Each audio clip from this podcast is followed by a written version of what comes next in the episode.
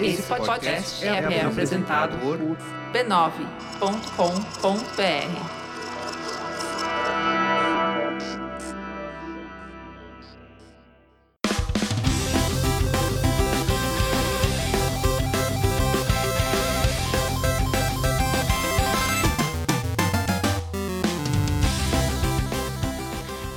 Ao vivo, Poco Pixel número 79, eu sou o Adriano Brandão, do meu lado tá o Danilo Silvestre, tudo bom? Tudo bom, beleza? Maravilha! Qual que é o tema de hoje, Danilo? O tema de hoje é Eurotrip. Opa! A gente vai pra Holanda fumar uns baseados. Num trem. Num trem, exato. Não, a gente vai falar sobre a Escola Europeia de Jogos, olha só. Vou falar sobre os jogos feitos na Europa. Será que eles têm uma assinatura específica? É isso que a gente vai tentar descobrir hoje. A gente já fez um, um episódio. Esse é o segundo episódio da série Escolas. A gente já fez um episódio sobre a escola japonesa. É verdade. E. é, Não, é, vamos considerar que é o terceiro? Porque a gente já fez o episódio da escola japonesa, esse é o, esse é o da escola europeia, mas antes a gente tinha feito o da escola brasileira de, de jogos. Com Palhada City. Palhada City e Palhada City 2. É o 3 da série Escola. É, beleza, esse é o 3 da série Escolas de Todo Mundo. Videogames de todo mundo. Compre nas bancas. Antes da gente falar sobre a escola europeia de jogos, a gente tem que falar sobre o que mesmo? Sobre um problema grande na Europa, que é a gonorreia. Gonorreia é um problema grande na Europa. Não sei, acho que, acho que não mais. acho que já foi um dia. Um dia foi um problema realmente grave. Eu cheguei atrasado. É. É, tá certo. Não, a gente não vai falar sobre gonorreia, a gente vai ter que falar sobre o mecenato esclarecido do Poco Pixel. Ah, bom. Os primeiros mecenas esclarecidos surgiram em Florença, na Itália. E os, os primeiros flore- florentinos esclarecidos, não, os primeiros mece- mecenas esclarecidos do Poco Pixel são os que escutam o nosso podcast e contribuem com 10 reais por mês para que- poderem escutar as gravações ao vivo do Poco Pixel toda semana. Ao vivo, ao vivo. Ao vivo, ao vivo. E participar do grupo seleto do Facebook, o grupo seleto e secreto do Facebook. É só você ir pra apoia.se barra PocoPixel e pagar menos do que um suco de shopping por Exato. mês. É, porque 10 reais, se você fizer a conta, não é nenhuma corrida do UberX.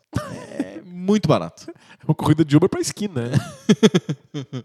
Sem certeza. Tem gente que gosta de ficar indo pra esquina de, de Vai carro. comprar um pãozinho aí, chama o UberX. É Uber Pão, Tem o Uber Pão, né? Tem o Uber Eats, né? Que, é- que é o que que traz comida. né? traz comida. Antes de ir pro tema, a gente já falou sobre o mecenato esclarecido do Poco Pixel, a gente tem que lembrar sempre da família B9 de podcasts. Para entrar na dieta de podcasts de todo mundo. Tem o Poco Pixel, tem o Braincast, tem o Mamilos, tem o Mupoca, tem o Spoiler Stock Show, tem o Naruhodo, tem um monte, tem o Tecnicalidade, tem vários podcasts bacanas sobre vários temas diferentes que vocês podem curtir e se divertir em b9.com.br barra podcasts. Tá bom de memória, hein? É Impressionante. mesmo? Opa. Será que eu esqueci algum e vão ficar bravos comigo? Então, se você esqueceu vários, não tem problema. Mas esqueceu um só, esse aí vai ficar puto. Que eu devia ter falado menos exemplos. né? Exato. Eu, tô pisando em, em terreno minado. Criando intriga é, na família Exatamente. B9. Não, porque fala. Não, A família. Não, a família. A família, pra intriga. É que tá. No próximo feriado a gente vai brigar. Porque sempre família no feriado briga, né? Vão te mandar uma indireta no grupo do WhatsApp da família. Tema? Tema?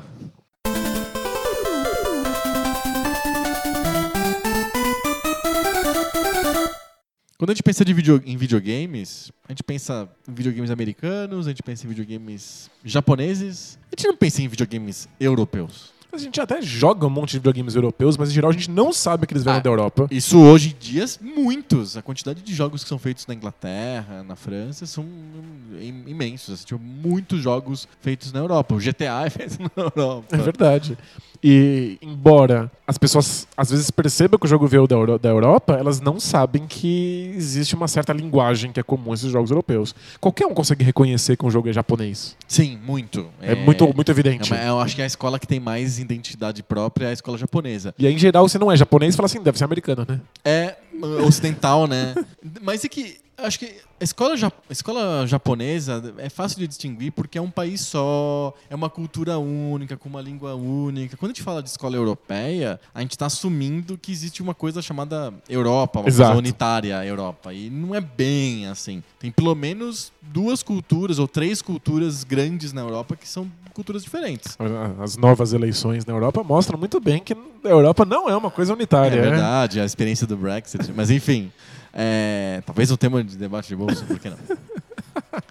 Vamos parar de falar de jogos na Europa e vamos falar sobre a política da Europa. que desastre. É, pelo menos três culturas grandes diferentes na Europa existem: a cultura é, anglo-saxã, germânica, a cultura latina e a cultura eslava. E eles são, são culturas bem diferentes e acredito que isso se reflete de maneira diferente também nos videogames. Mas talvez a gente consiga chegar em pontos únicos na cultura europeia de videogames. Nem que a gente tenha que ficar citando, ah, esse aqui é um jeito mais britânico, esse aqui é um jeito mais francês. Eu acho que são as duas principais escolas da- do continente, né? De, de jogos, sem dúvida. a escola britânica e a escola francesa, mas mesmo assim a gente consegue tentar chegar mais perto do que seria um espírito europeu de se fazer jogos. É, acho que mesmo que eles não tenham uma série de elementos em comum, eles têm elementos que definitivamente separam eles das outras escolas. Sim. Das escolas japonesas e da E escola, a escola americana. americana. Uhum. Então, embora eles não sejam uma unidade, eles são certamente separáveis das outras escolas. E da escola brasileira, claro.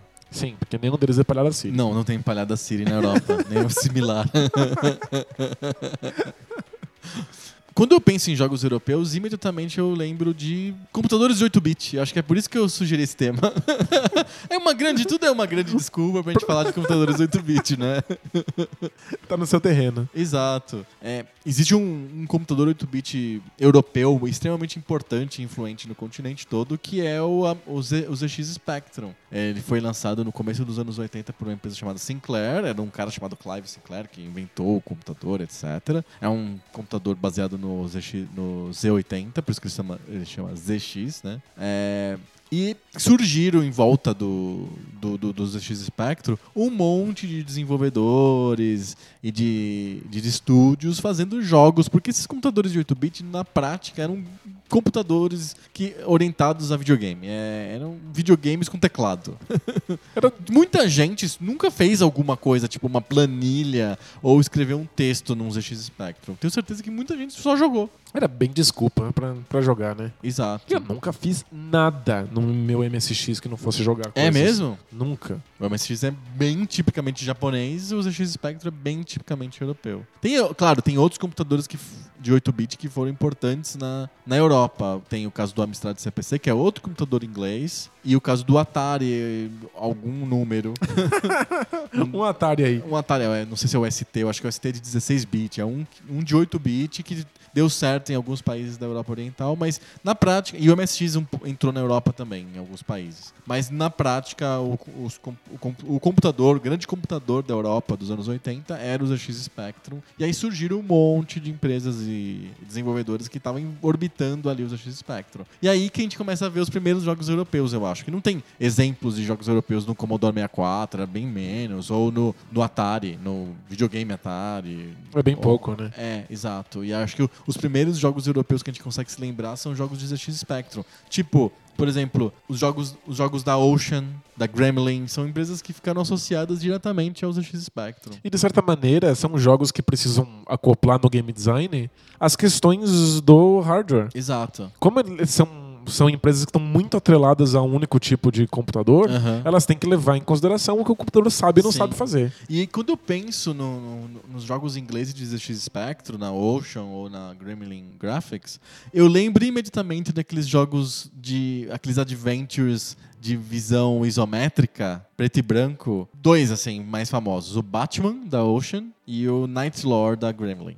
Que basicamente são jogos de grande exploração em labirintos, com puzzles esquisitos de empilhar coisas, empilhar cubos e subir em cima de cubos pra pegar coisas e coisas assim. E é um ambiente pseudo 3D. Lentos, jogos bem lentos. Muito lentos. Muito extremamente lentos.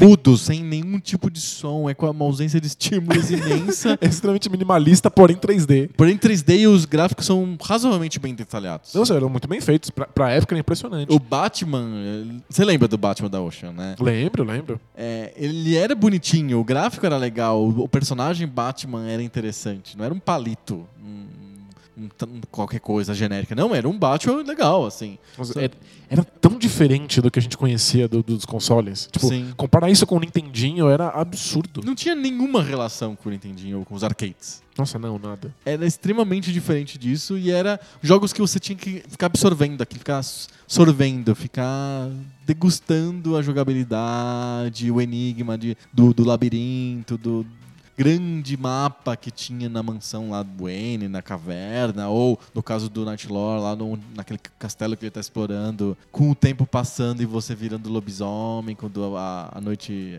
a noite a, a- o dia termina. Sabe que eu nunca joguei Night Lore, Aham. mas no MSX que eu, que eu recebi de presente, veio uma revista de MSX. Ah, Que eu não sei que revista era. Deve ser a CPU. Mas tinha lá uma descrição do Night Lore e tinha fotinhos. E eu ficava encantado com os gráficos, era muito fantástico. Era bonitinho, Era né? muito Porque bonitinho. Era aquele cara vestido de colonizador, inglês na África, tipo, roupa de safari. E ele, de noite, ele virava lobisomem. E Eu- você tinha que se livrar dessa maldição. E eu só fui jogar muito tempo depois e realmente era muito bonito. Tipo, as fotos faziam jus. O jogo Aham. é, é- é impressionante. E o jogo é interessante, cerebral, é Mas engraçado. é, é isso, ele é cerebral. É. Ele é um puzzlezão gigante, 3D, ou isométrico. Isométrico. é.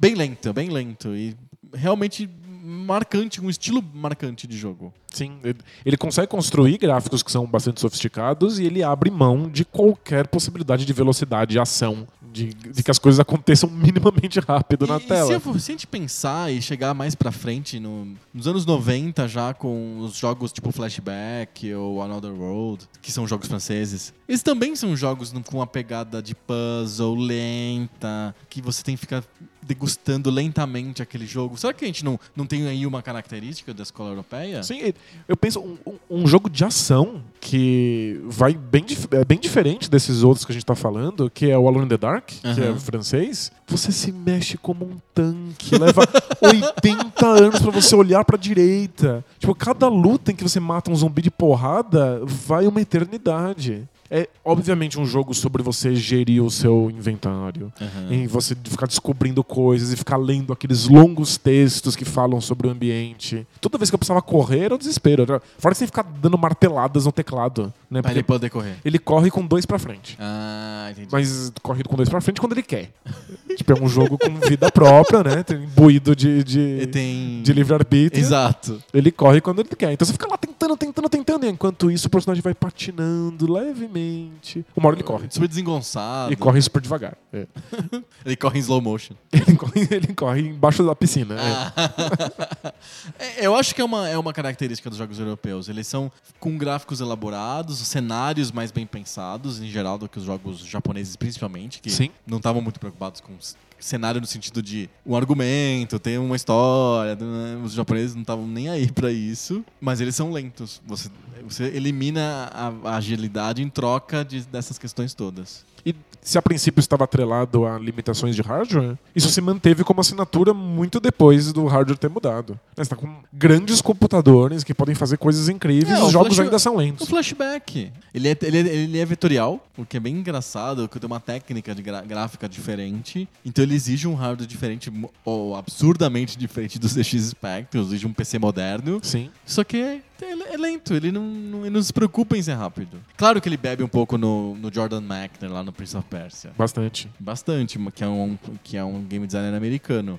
Mas eu acho que o Jordan Mechner é mais fora da curva do que o padrão do, do que é o jogo americano. Um dia a gente faz o, o, o episódio sobre jogos americanos. É, mas e eu acho o flashback mais lento, mais cerebral do que. Do que o Prince of Persia? Prince of Persia, Sem dúvida. Né, tem um- muito mais história. Aham. Até porque o Prince of Persia não tem nenhuma história, né? Tem um É um, sinopse. labirinto, é. é um labirinto, é. Tem uma proposta, né? Tipo, O chega no objetivo final. é chegar no final, em Isso. uma hora. Não sei. É uma hora o Prince of Persia? Acho que uma hora. É, tem um tempo Duas lá. horas. Exato. E enquanto o flashback tem toda uma trama bizarra sobre espiões e agentes governamentais. E tem cenas, né? Tem várias Tem, sim. Né, que são bem dirigidas, são interessantes. E ele tá tem muito um aspecto de preocupado. procurar uma, uma linguagem cinematográfica, né? E ele tá muito preocupado em como aquele personagem se movimenta, em como ele se pendura nas coisas, muito mais do que a velocidade com que ele corre e pula um obstáculo.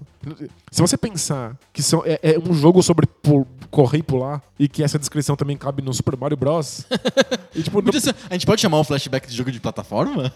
é um jogo de plataforma, sim. Sim. E são dois jogos de plataforma e não dá pra imaginar dois jogos mais diferentes um do outro. É, um é sobre correr pra frente, pular nas coisas e ter adrenalina de pular na cabeça de vários inimigos. Sim. O outro é sobre você correr lentamente, acertar exatamente a distância do passo, que senão você cai num buraco e lentamente se arrebenta. Sim. É é uma morte lenta mesmo, dolorosa, né, que você tem no jogo. Então, dói mesmo, assim, né? Dói Tipo, mesmo. tu- tudo é muito físico, tudo é muito tátil. Uhum. Né? É, um, é o primeiro jogo, o flashback, é o primeiro jogo que eu lembro de sentir uma sensação de corporeidade. De sentir que o personagem que eu, que eu controlava. Tem um corpo. Era feito de, de um corpo. Aham. Ele não é. Porque tipo, o Super Mario não tem um corpo. Ele é etéreo, quase, tipo, porque ele- ele é extremamente ágil. Sei lá, parece um triângulo voando por aí, né? tipo, não- corpos humanos não fazem aquilo. Ele não é humano, né? É, ele é um encanador. Encanadores Ele- são sobre-humanos. Mas no, no flashback o personagem tem um corpo, então ele, ele sofre os efeitos disso. E eu achava aquilo fantástico. Mas é, é outra pegada. Eu tinha amigos que achavam a coisa mais entediante do Chata. universo. né? Queriam pular na cabeça de inimigos. Eles queriam matar logo. Por que eu não posso matar logo o- aquele inimigo com o meu. Era uma pistola laser que tinha no flashback, Sim. né? Eu tinha um problema, tinha que carregar. Às vezes a, a- a pistola falhava. Tudo em nome da história, do storytelling que tá acontecendo. É muito ligado com War of This World, que basicamente é. Que é Você da mesma produtora, da Delfine. É, você joga entre cutscenes. A ideia é de realmente te contar aquela história. E inclusive o Out of This World é totalmente scriptado. Uhum. Ele é um jogo em que todas as soluções não são criativas. O jogador não pode tirá-las da orelha. Ele já está decidido o que você tem que fazer em que momento do jogo, e você tem só que descobrir isso na tentativa e erro. Então é um jogo lento, é um jogo de você tentar e de você perceber, até que você faça tudo o que é necessário para que a história funcione. E eu fico louco, porque o jogo é tão cerebral, ele exige tanto pensamento do jogador, que ele faz o personagem virar médium. Médium? É. O personagem tem que saber o futuro pra saber fazer aquelas coisas. Porque no, no, no, no Out of This World você pode jogar um tempão e aí descobrir que você não tem como passar daquela parte. Porque há 10 minutos atrás você não derrubou um lustre. Você tinha que ter derrubado um lustre E que ia cair na cabeça de um cara pra que você vo- não viu. E não tem como voltar. Não, aí você morre, Aí você começa de começa novo. tudo de novo e aí você derruba o tal do lustre. O ponto é, eu, jogador, sei que eu, que eu devo derrubar o lustre. O personagem jogo- não sabe. O jogo é cerebral, ele exige que eu aprenda essas coisas, que eu Sim. pense muito, porque tudo é muito lento. O personagem não, tem, não faz ideia. Por que, que ele só- derrubaria o lustre? ele derrubou aquele lustre? Ele é idiota. O lustre custa mó caro. o que você tá fazendo, cara? Mas é, ele precisa, porque senão o futuro tá condenado. Não faz sentido no mundo de Então, jogo. são, os personagens futurólogos. Mas é, é uma característica. A E só tem história amarração também. traz o amor de volta em sete dias. no Out of This World. Mas é, é, é uma característica, são jogos que realmente querem que o jogador pense a respeito das coisas, que ele não haja no instinto, que ele não faça as coisas na correria. E abre mão de uma série de jogabilidades em nome da história. E eu acho que é- esse lance do personagem do, do personagem vidente também acontece em outro jogo francês que a gente com- comenta muito, que ninguém conhece, que é o L'Héritage, que é o La Herância. É verdade. Você tem que pegar os você tem que devolver os objetos que estão na tua casa para os vizinhos do prédio, porque você tá fazendo as malas para ir embora. Você vai para Las Vegas para pegar uma herança que um tio rico deixou para você.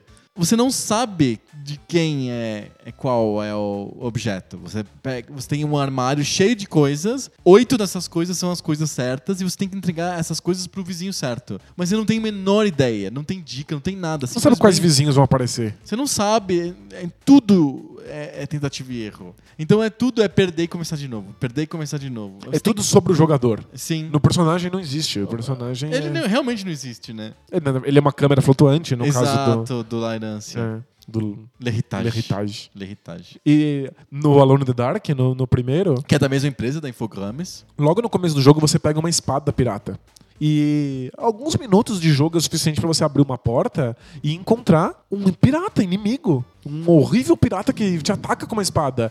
Obviamente você pega a espada que você encontrou e tenta lutar com ele. Aham. A espada quebra. Aí você fala, ai caramba, a espada quebrou. E aí você sai da sala e desencana desse inimigo. Aham. Parece normal, né? Sim. Então, com exceção do fato que essa espada quebrou, o jogo já era. Você precisa da espada. No futuro, uma das últimas coisas que você vai fazer antes de entrar no subsolo daquela mansão é ter que pôr essa espada que você acabou de quebrar agora num, num encaixe, num suporte na parede que Então, abre a você escada. joga horas, aí no final você percebe que não pode passar, terminar o jogo porque você quebrou a espada numa cena idiota Você lá no pode começo. jogar dias porque você tentou dar uma espadada no pirata com uma espada pirata, não parece óbvio? Sim. Mas não. Isso é, é sobre você realmente ter que começar de novo, começar de novo. testar, pensar a respeito, descobrir que tem um outro lugar muito secreto em que você encontra uma espada que não quebra ela que você tem que usar. Será que isso é uma característica também da escola europeia? De que querer que você seja vidente? É, n- E você nunca é vidente. O personagem é Eu vidente. querer que o personagem seja evidente através da min- do meu acúmulo de informações. Isso, ele,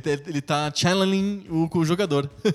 Acho, que é, acho que é muito comum. Engraçado isso. É, É, muito é- comum. É uma, uma mensagem de que você só aprende com erro. De, de fato. Acho que. Não sei se, isso- se isso é intencional. Eu acho que é, é efeito colateral de um jogo que tem uma história definida. Uhum. Então que as soluções já já estão pré-definidas pelo game designer. E que depende que você experimente. Certo. Gosta que, que você faça experimentações. É orientado à experimentação. Exato. Perfeito. De, de uma maneira diferente do que um point and click faz. O point and click nunca te deixa enrascado. Não tem, não tem como você não ganhar um point and click. O desenho do jogo, principalmente da LucasArts, é que é feito pra você ganhar sempre. Você pode ficar travado, mas você nunca vai perder o jogo. Você tá sempre a um passo de ganhar. Você nunca tá a um passo de perder. É. O, claro que tem no- os adventures um pouquinho mais antigos da Sierra tinham morte. Você podia perder o teu personagem e ter que começar de novo. Mas consequência zero. Não, ele tinha até uma consequência. Se você não tivesse salvo os mais antigos, King's Quest, Police Quest, o Larry. Se você não salvou o estado lá, o personagem foi atropelado. O Larry foi atropelado na barreira invisível da rua lá.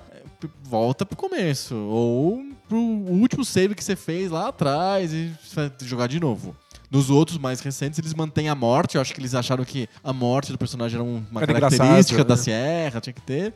Mas aí você volta imediatamente pro ponto anterior. No caso da LucasArts, nem isso. Você nunca perde. Ele é feito, o jogo te guia o tempo inteiro pra vitória. É, point and click são jogos muito diferentes. Né? São, eles são puzzles quase puros, em que você coloca uma camada de história em cima. Eu- os, os jogos europeus, eles são jogos mais convencionais. Eles, Jogos no sentido de ter um jogo, tem uma Isso, de- de perder. de ter, de ter um desafio específico e você ter o- aquele medo de falhar, porque se você falhar, você vai ter que começar tudo de novo. Sim. Eles são mais perto do- da- dos jogos japoneses.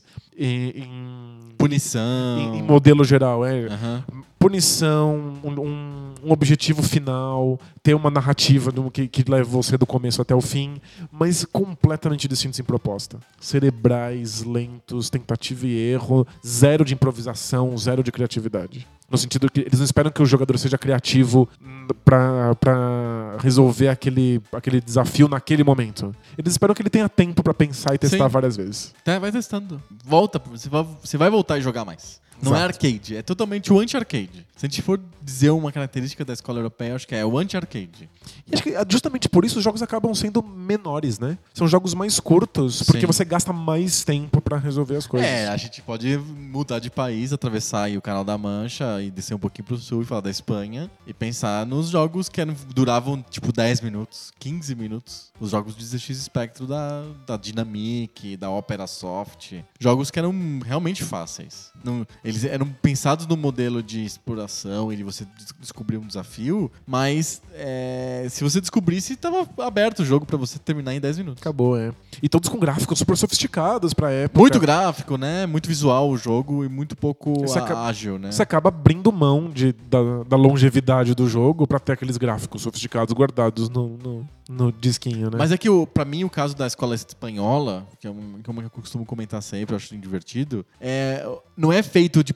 Não é, é, é longe do modelo autoral que os ingleses e os franceses têm. O modelo espanhol é de produção de massa mesmo. Eles criaram uma indústria para autorreferente, uma indústria orientada para si mesmo, tipo, ele tá pro mercado interno, de jogos e eles tinham um apelo de massa. Eles pegavam personagens de quadrinhos, personagens de, da- de esportes e faziam jogos que fossem vender bem na Espanha. E aí o gráfico é o que interessa. Interessa a capa bonita, interessa ter mulher peituda, interessa, sabe, tipo, é, você não tá interessado em dar uma, uma experiência cerebral. Você quer que o cara se sinta lá controlando o Mitchell, sei lá. É sobre a marca, né? Eles estão vendendo uma É, marca. Exato. É, é engraçado que realmente chega aí um, um modelo industrial na- nos jogos europeus, nos jogos espanhóis de, de, de ZX Spectrum, que são muito curiosos sempre. Mas acho que tem duas exceções.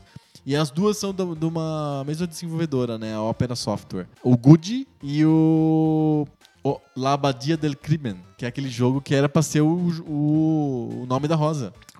Já em proposta, já é a coisa mais sofisticada possível. Exato, era pra ser um, era pra ser um, um adventure isométrico com tempo, com tempo cronológico acontecendo, baseado em Nome da Rosa. Eles entraram em contato com o Humberto Eco, houve um delay na resposta, e eles não conseguiram a tempo de lançar o jogo, o nome, o- os direitos do nome do livro. E eles usaram Labadia del Crime porque era o nome de trabalho do, do, do- do livro. Enquanto o, o Humberto Eco estava escrevendo o Nome da Rosa, ele não chamava de O Nome da Rosa, ele chamava de A Abadia do Crime. É um nome Working- beta, assim. wor- né? É, exato, é um working title, né, que eles chamam. E aí eles usaram esse nome pro nome do jogo, mas a história é a mesma, é igual exa- exatamente a mesma. Estão acontecendo assassinatos na abadia e você é o abade que tá investigando. Você é o Sherlock Holmes da E abadia. como é a jogabilidade disso? É igual do Night Lore, igual do Batman. Você tem você tá num ambiente lá isométrico e você tem que se locomover entre as diversas, diversas câmaras da abadia, dos lugares lá em volta, olhando pro tempo, porque o tempo vai passando e vai, mais pessoas vão sendo mortas. E aí você tem que coletar pistas e coisas desse tipo que são puzzles e você coletando tudo você consegue fazer o jogo andar e você resolve quem que é o assassino e coisas desse Tem tipo. tempo como teria uma fase do, do, do Mario ou do Sonic, né? Tem Exato. Correr pra fechar. Só que é o tempo inteiro do jogo. Não né? é um point and click. São não sei quantos dias. Porque é, o dia passa. É um dia simulado, né? É um dia que passa rápido. Entendi. Mas e aí tem você, dia e noite, dia e noite. aí você e descobre noite. no final, nos últimos dias, que você fez uma coisa errada, você tem que começar tudo de novo. Tudo de novo. É, esse é o modelo. Mas é um jogo mais autoral do que o padrão da Dynamic, por exemplo. Das outras, dos outros jogos espanhóis, que era tipo um jogo por dia. Assim, vai lançando, vai, vai lançando jogo. O importante é botar o jogo na- no mercado. O Alabadia do Crime é um, jogo mais elaborado, mais interessante. E o Good é um jogo de plataforma muito ágil, num estilo que é muito europeu. Acho que se eu É um for- jogo de plataforma ágil? Europeu? Sim. E é, é um tipo de plataforma ágil europeu psicodélico que é muito estranho de definir, que é muito europeu. Não tem no Japão, não tem nos Estados Unidos. Eu acho que os exemplos bons são o Guri, que é esse jogo espanhol da Opera Soft, e o Wolf Eaters em Monte, o Monte on the Run, que são outros jogos é, mais conhecidos na- nos portos de Commodore 64. São jogos, eh, se eu não me engano, são jogos ingleses. E eles têm, assim, você tem que controlar uma, uma- um animal lá que eu não me lembro o que, que é, um tatu. um- é um animal engraçado, uma topeira. Aí tá- Tá aí uma sinopse que não, não ia me atrair Eu- muito pro eu acho jogo. que- eu acho que é uma Controle topeira. um, to- um tatu? É, eu acho que o, Incríveis o, aventuras. o monte é um, é um mou, é uma, é uma topeira. E, e você tem que controlar ela em, em plataformas e, fugir de xícaras que voam e de, sei lá, canos bravos que querem bater em você e coisas desse tipo. E você tem que ficar pulando de plataforma pra plataforma, fugindo desses objetos doidos. Parece que você tá, tomou um ácido das do jogo. É muito estranho, é- são jogos bem esquisitos. Eu me lembro do Of- o Alviders Remonte. A história é mais ou menos assim: você é um ladrão e você está fugindo pela Europa que a polícia está te tá perseguindo. Tem o desenho que começa o jogo, que é isso: o- a tela de carregamento, do, o load do jogo, que esses jogos têm load, né? Que são jogos de fita cassete. Mas o jogo em si não é nada disso, é plataforma, você tá escalando plataformas. Mas é cada fase da plataforma representa um país diferente que o monte tá fugindo pela Europa, jogos, jogos abstratos. Então você começa na, na- Você começa em Gibraltar, aí você entra na Espanha, aí você vai pra França. Cada país tem uma série de um, um ou dois ou três telas de plataforma pra você explorar. Existe um tema, existe uma narrativa, E existe uma aparece jornada. escrito embaixo, você, tem, você passa de fase, aparece escrito assim, França, bem-vindo à França, e toca o hino da França. Mas a fase não tem nada a ver com o país, é totalmente Não, abstrato. é né? totalmente abstrato. Você tá ent- entra em umas plataformas, tem que ficar pulando em lugares esquisitos, fugindo de cachoeiras e de é, bullies de café assassinos e coisa doida. Parece que tô, é tipo, a hora da aventura batido no notificador, assim, sabe? Pô, agora eu tomaria.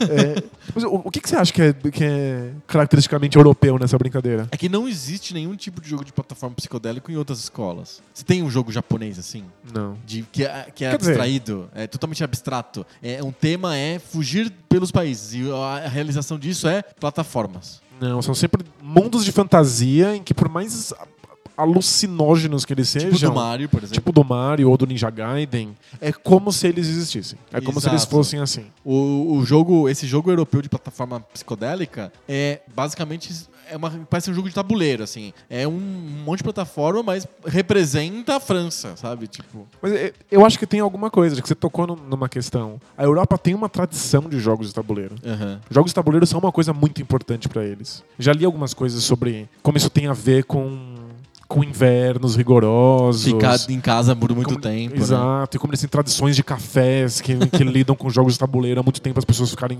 ficarem protegidas do frio. Sim.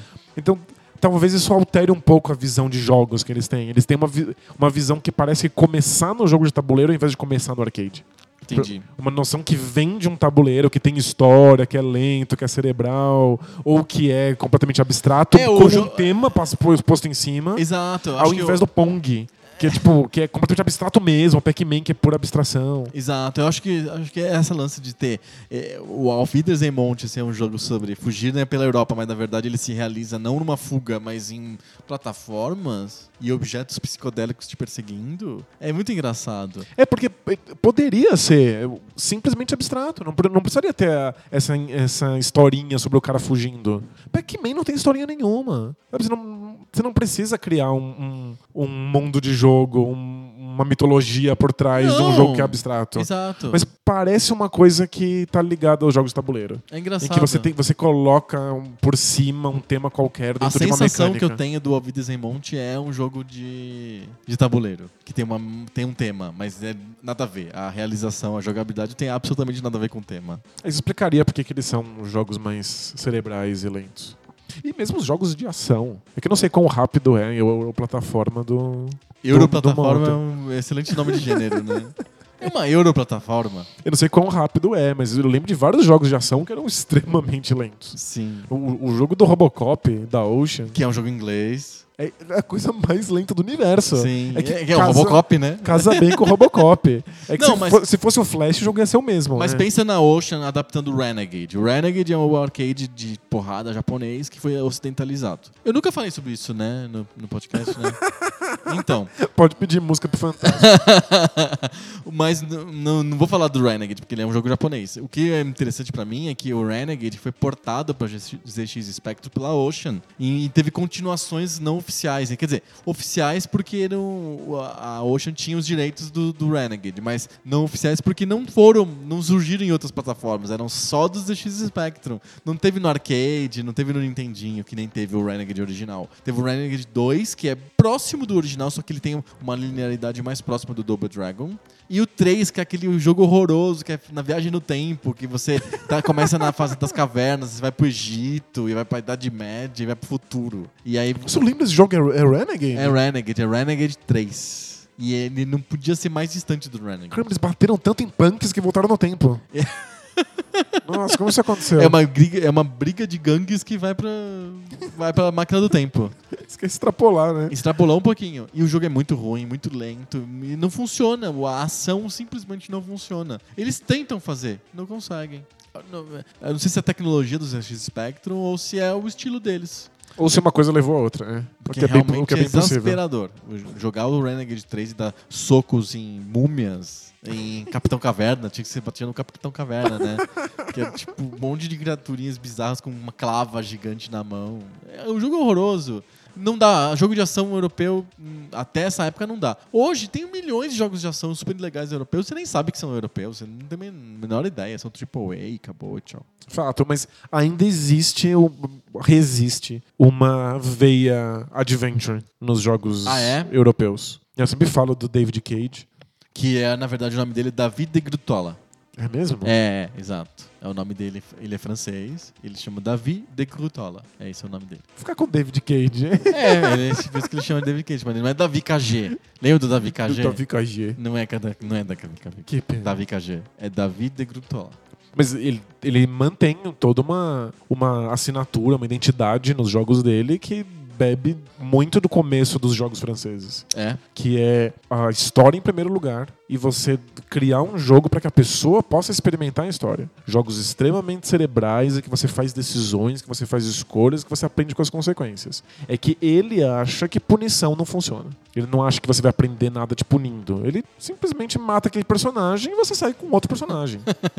ele faz acontecer uma coisa muito ruim e você lida com essa coisa muito ruim. Né? Tipo, nada é catastrófico. Você não teria que começar de novo Alone in the Dark. Sim. Mas existe uma linha visível que liga o, Alone in the Dark original no Heavy Rain ou no, no Beyond Two Souls, o David Cage hoje. Uhum. Essa coisa de querer contar uma história. A história em primeiro lugar. E não é um point and click. Você tem que fazer coisas o tempo inteiro, senão você sofre, mas o David Cage agora não te faz você sofrer começando de novo. Ele dá um jeito. jogo faz você começar de novo. É uma característica dos jogos modernos. É, mas ele também não deixa você tentar outra vez. Ah, Ele simplesmente faz o jogo se adequar àquela falha. entendi. Você, E- não, você não derrubou o candelabro lá, nos destruiu o lustre, tudo bem, você vai ter chance de resolver o jogo com outra coisa. Isso, ou, ah, deu tudo errado. Ah, então surge uma nova fase porque isso deu errado, você tem que fazer outra coisa. É isso. Mas é, é um jogo que. É um tipo de jogo que o David Cage faz que você não encontra num- na- em outras escolas de videogame. É uma coisa extremamente francesa. Aham. Tipo, é,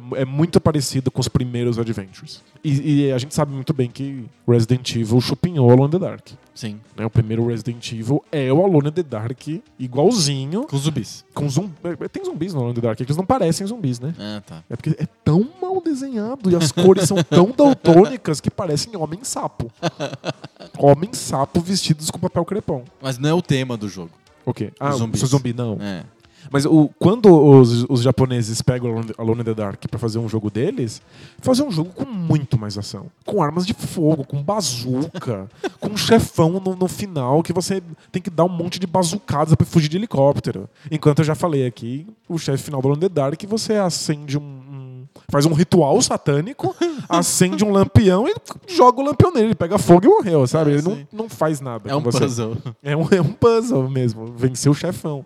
Então, o, embora o Adventure seja uma coisa que os japoneses pegaram pra si, Sim.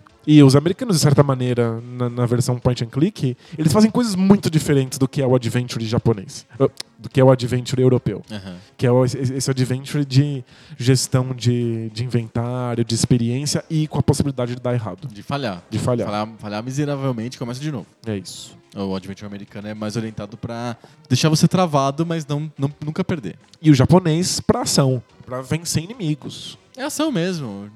Quase não dá pra chamar de De adventure. adventure? É que no Resident Evil, por exemplo, você tem que pegar uma coisa aqui que abre a porta lá. Aham. E tem que colocar. Tem, tem tanta coisa chupinhada do Alone in the Dark.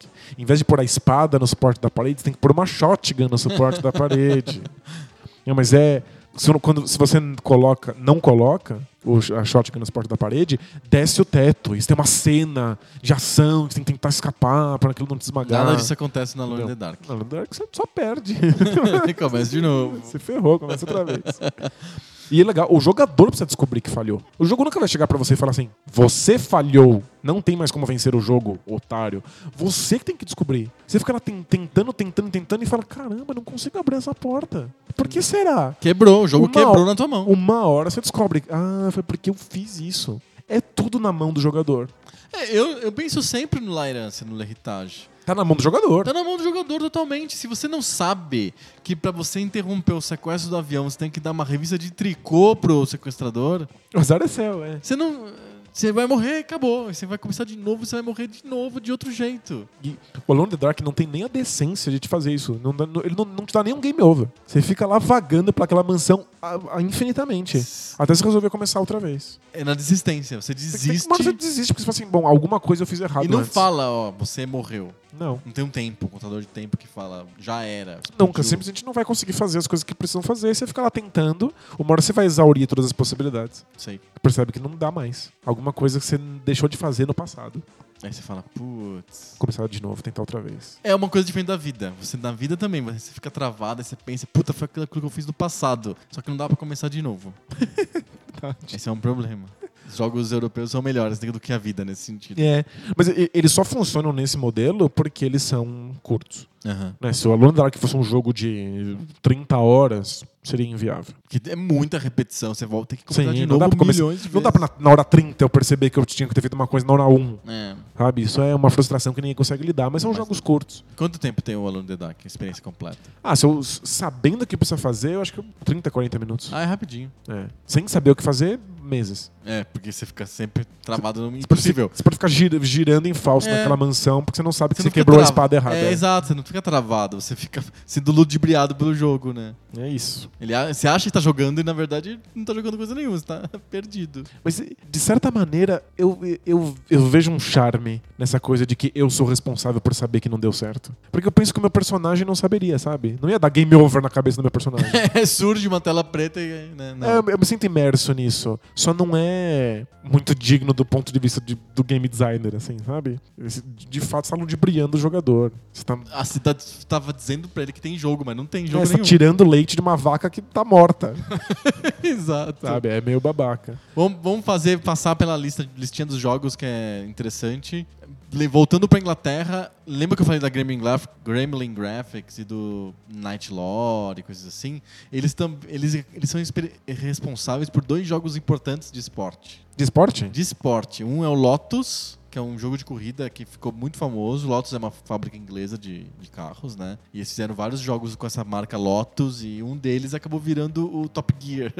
Sério? Aquele Top Gear do Super Nintendo, exatamente. Eles, é, o Top Gear do Super Nintendo é uma adaptação japonesa de um jogo inglês do- da série Lotus, da Gremlin Graphics. Tipo, super pasteurizado e japonesificado. Entendi. E é por isso que a gente gosta, né? Isso, que tem a música chiclete e tal. O jogo original é um jogo de Amiga, porque o Amiga foi um computador de 16-bit, que é um computador americano, é, da Commodore, de- já, já em nova gestão, etc. Mas é um computador de 16-bit da Commodore que fez sucesso no. fez pouco sucesso nos Estados Unidos, mas fez sucesso na Europa. Inverteu. Eles, o Commodore 64 não fez sucesso na Europa, mas foi arra- arrasador nos Estados Unidos. Na Europa, quem fez sucesso foi o sucessor do 64, do Commodore 64, que foi o Amiga, e que fez super sucesso na Europa e não fez sucesso nos Estados Unidos. Os jogos europeus não fazem muito sucesso fora da Europa, né? São mais restritos mesmo. Teve um. São mais jogos de nicho, assim, né? É, o- esse jogo que eu vou falar é um, um jogo que fez sucesso na época. é, aliás, hum, só que só em países que gostavam de futebol, que é o Sensible Soccer, que é um, um jogo que fez muito sucesso no- na Europa e ah, um pouco no Brasil, não tanto no Brasil, mas bastante na Europa, e que ensinou pra EA que era legal fazer jogos de futebol. Que era uma, EA é uma empresa americana que não estava dando a menor bola pro futebol. E com o Sensible Soccer, que estava vendendo horrores na Europa, eles perceberam que, opa, a gente podia vender, fazer um jogo de futebol também e, e fazer um, um dinheirinho, né? Você jogou o Sensible? Ele é, lembra muito aqueles. é, Joguei e joguei na época, não sei qual versão, porque ele teve 200 versões. E era um jogo que, tipo. Ele parecia um, um futebol de formiguinha, porque você via um- metade do, do gramado, os jogadores eram meio pequenininhos. Ele era extremamente divertido, ele era muito longe de qualquer tipo de simulação de futebol, mas ele era bem, bem divertido, assim, bem ágil, bem legal. Ele, ele- o oposto do, Do FIFA? do FIFA, que era pura apresentação. Era, e ver os era caras pura correndo, apresentação, era só gráfico. E Adidas, e a- É. o painel eletrônico e a torcida. Eu lembro até hoje não da dava nem marca pra jogar. da- eu lembro até hoje da marca da chuteira do, do, do FIFA, que é o o Adidas Predator. É. Você vê como que. Eu lembro o nome dos malucos, né? O, o, o Tito Mancuso, o, Rico Salamar. Rico Salamar, Jean Cotiano. o Jacutiano. E a injogabilidade era medonho, né? É, o, sim, muito ruim. Mas o, no Sensible Soccer era divertido, tinha jogo acontecendo ali. E tinha, você tinha os, os, os elencos dos times, você podia editar, tinha uma cena pirata de você trocar os, os elencos e coisas desse tipo. Be- mega importante o Sensible Soccer, né? Legal. E o- a própria Gremlin, Gremlin Graphics fez depois um jogo. Foi o primeiro jogo de futebol 3D, que foi o Actua Soccer. Ou Actua Soccer. É, Eu joguei bastante. Então, ele foi o primeiro jogo 3D. Antes de ter o FIFA 97, teve o Actua Soccer, que é da Gremlin Graphics. Não parecia, não parecia em nada com futebol. Parecia pouquíssimo futebol de verdade. Aham. Era, era um tanto abstrato, mas era 3D e era impressionante. É, na época era mega, mega impressionante. E Tinha bem vídeos de apresentação, E- músicas. muito superior a FIFA 97. Ah, o FIFA 97 era horroroso. E aí o, Actu, o Actua Soccer funcionou e eles fizeram Actua Golf, Actua Tênis, Actua mil coisas. Era uma empresa inglesa. Mas aí já tá, já tá chegando no momento em que deixa de ser sobre uma escola, uma escola específica de jogos e vira indústria mesmo, né? Eu tô fazendo jogos de esporte pra ganhar dinheiro. É, vira, vira caça-níquel mesmo. né? Exato. Não tem uma. Já não tem mais uma identidade europeia. Tem o, o que, que o público tá querendo comprar aí, Ah, né? Golf O que, que 3D. você acha que vende? É. Exato. Eles já estão se adequando aos gostos de- dos outros lugares, né? Ainda na Inglaterra, uma empresa que também é uma empresa mais orientada para esse modelo de industrial é a Rare, né? A Rare é uma empresa inglesa que fez Battletoads, fez Wizards and Warriors, tem um monte de jogos lá do, do Nintendinho e depois virou a- uma second party importante da Nintendo na época do 64, né? Sim. Donkey Kong Country, o, o Banjo-Kazooie, um monte de jogos é, irrele- GoldenEye. GoldenEye são jogos importantes do, da Rare, né? É uma empresa inglesa também. E o GTA em inglês. A gente nunca lembra que o GTA é inglês. O GTA em inglês. Inclusive o GTA 2 é em Londres, né? Sim, numa Londres futurista. Futurista, né? É. Mas é. O o GTA não parece inglês por um motivo bizarro. É que os criadores, não necessariamente o game designer, o cara que criou a engine, não, mas o, os caras que deram toda a ambientação e que escrevem o GTA e que fizeram o GTA ser o sucesso que ele é, eles eram especialistas em música estadunidense, em hip hop, em rap. Eles lançavam os artistas estadunidenses na, na Inglaterra. Então eles estão realmente querendo vender uma cultura que não é deles. E eles, por conta disso, são capazes de vendê-la de maneira caricata. Sim. Eles não estão dentro bastante pra levar aquilo a sério. Tipo, eles estão envolvidos com isso, é o trabalho deles, mas eles Mas eles conseguem olhar distanciados, com uma certa é. distância. Isso é interessante. E aí eles encaixam é, toda essa leitura que eles têm dessa cultura americana dentro de uma jogabilidade que foi, que foi apresentada pra eles, de carros correndo rápido em, numa cidade. E aí deu o GTA. E até hoje o GTA é feito. ele- é- o, o GTA V ele é feito pela Rockstar North, que é na Escócia. Na Escócia. Na Escócia, e o jogo se passa em uma Los Angeles fictícia. É engraçado, né? A gente joga o GTA e você fala, isso é mais americano que torta de maçã, assim. Total. Mas é talvez justamente por não ser que eles consigam ser ligeiramente críticos e irônicos. É. Exato, bem, bem curioso mesmo. Na Espanha, acho que o sucesso internacional da Espanha não é os jogos lá do Capitão Trueno e do, e do Mitchell, ou mesmo jogos mais cabeçudos, tipo o, o Good, que é um jogo sobre um ladrão em um uma europlataforma, que é uma plataforma psicodélica que você tem que fugir de é, copos voadores e panelas de pressão e coisas do tipo.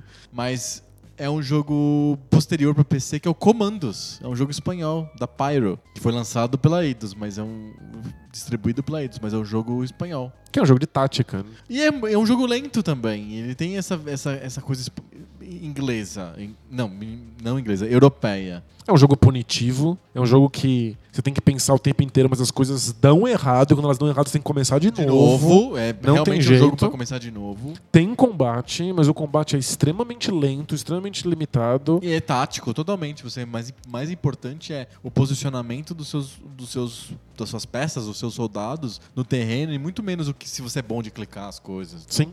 É, você tem que posicionar eles pensando exatamente qual é a ordem que eles vão, decorar a movimentação dos, do- dos, dos Dos inimigos. nazistas. E se alguma coisa dá errado, aí existe um, um certo espaço para que você improvise. Mas em Mas geral, é muito pequeno. em geral dá errado. Em geral, improvisar dá muito, muito ruim. errado. O jogo te pune muito por improviso. Muito, muito. Se você quer improvisar com o Green Beret, o Boina Verde, que é o único cara que consegue improvisar alguma coisa, porque todos os outros só tem, eles têm papéis muito específicos no comando, então você não consegue improvisar. É, né? O cara que coloca bombas não vai sair na porrada com ninguém. Exato. O espião, se ele é pego espionando, já era, tá morto. O, o ele consegue improvisar um pouco, mas muito pouco, porque ele leva três tiros e morre. Posso. Momento sapatada no Metal Gear? Claro. Porque Metal Gear é um jogo stealth. Um jogo que supostamente é cerebral, você tem que analisar os seus inimigos e pensar onde é que eles estão indo. Toda vez que você é pego fazendo merda, que você fez errado, soa aquele alarme, começa a aparecer um monte de soldado. E quer saber, você pode encher todos eles de porrada. Você, Você, pode simplesmente. é super humano, Você né? pode simplesmente sair correndo deles. E aí eles esquecem que você existe depois de um tempo. Tipo, é um jogo que toda vez que você erra, a punição é extremamente pequena. Você nunca se sente realmente frágil. Você, E você você pode optar por não ser stealth. É- o, o jogo não te facilita a vida, mas também não te pune muito. Então é um jogo que é, é stealth, e a gente, em geral, lembra dele como o primeiro grande stealth. Aham. É um jogo de ação, como os japoneses sabem fazer. Os japoneses têm essa vertente de- da ação, mesmo quando eles estão fazendo jogos que não são de ação. Aham. Faz parte da, da assinatura deles.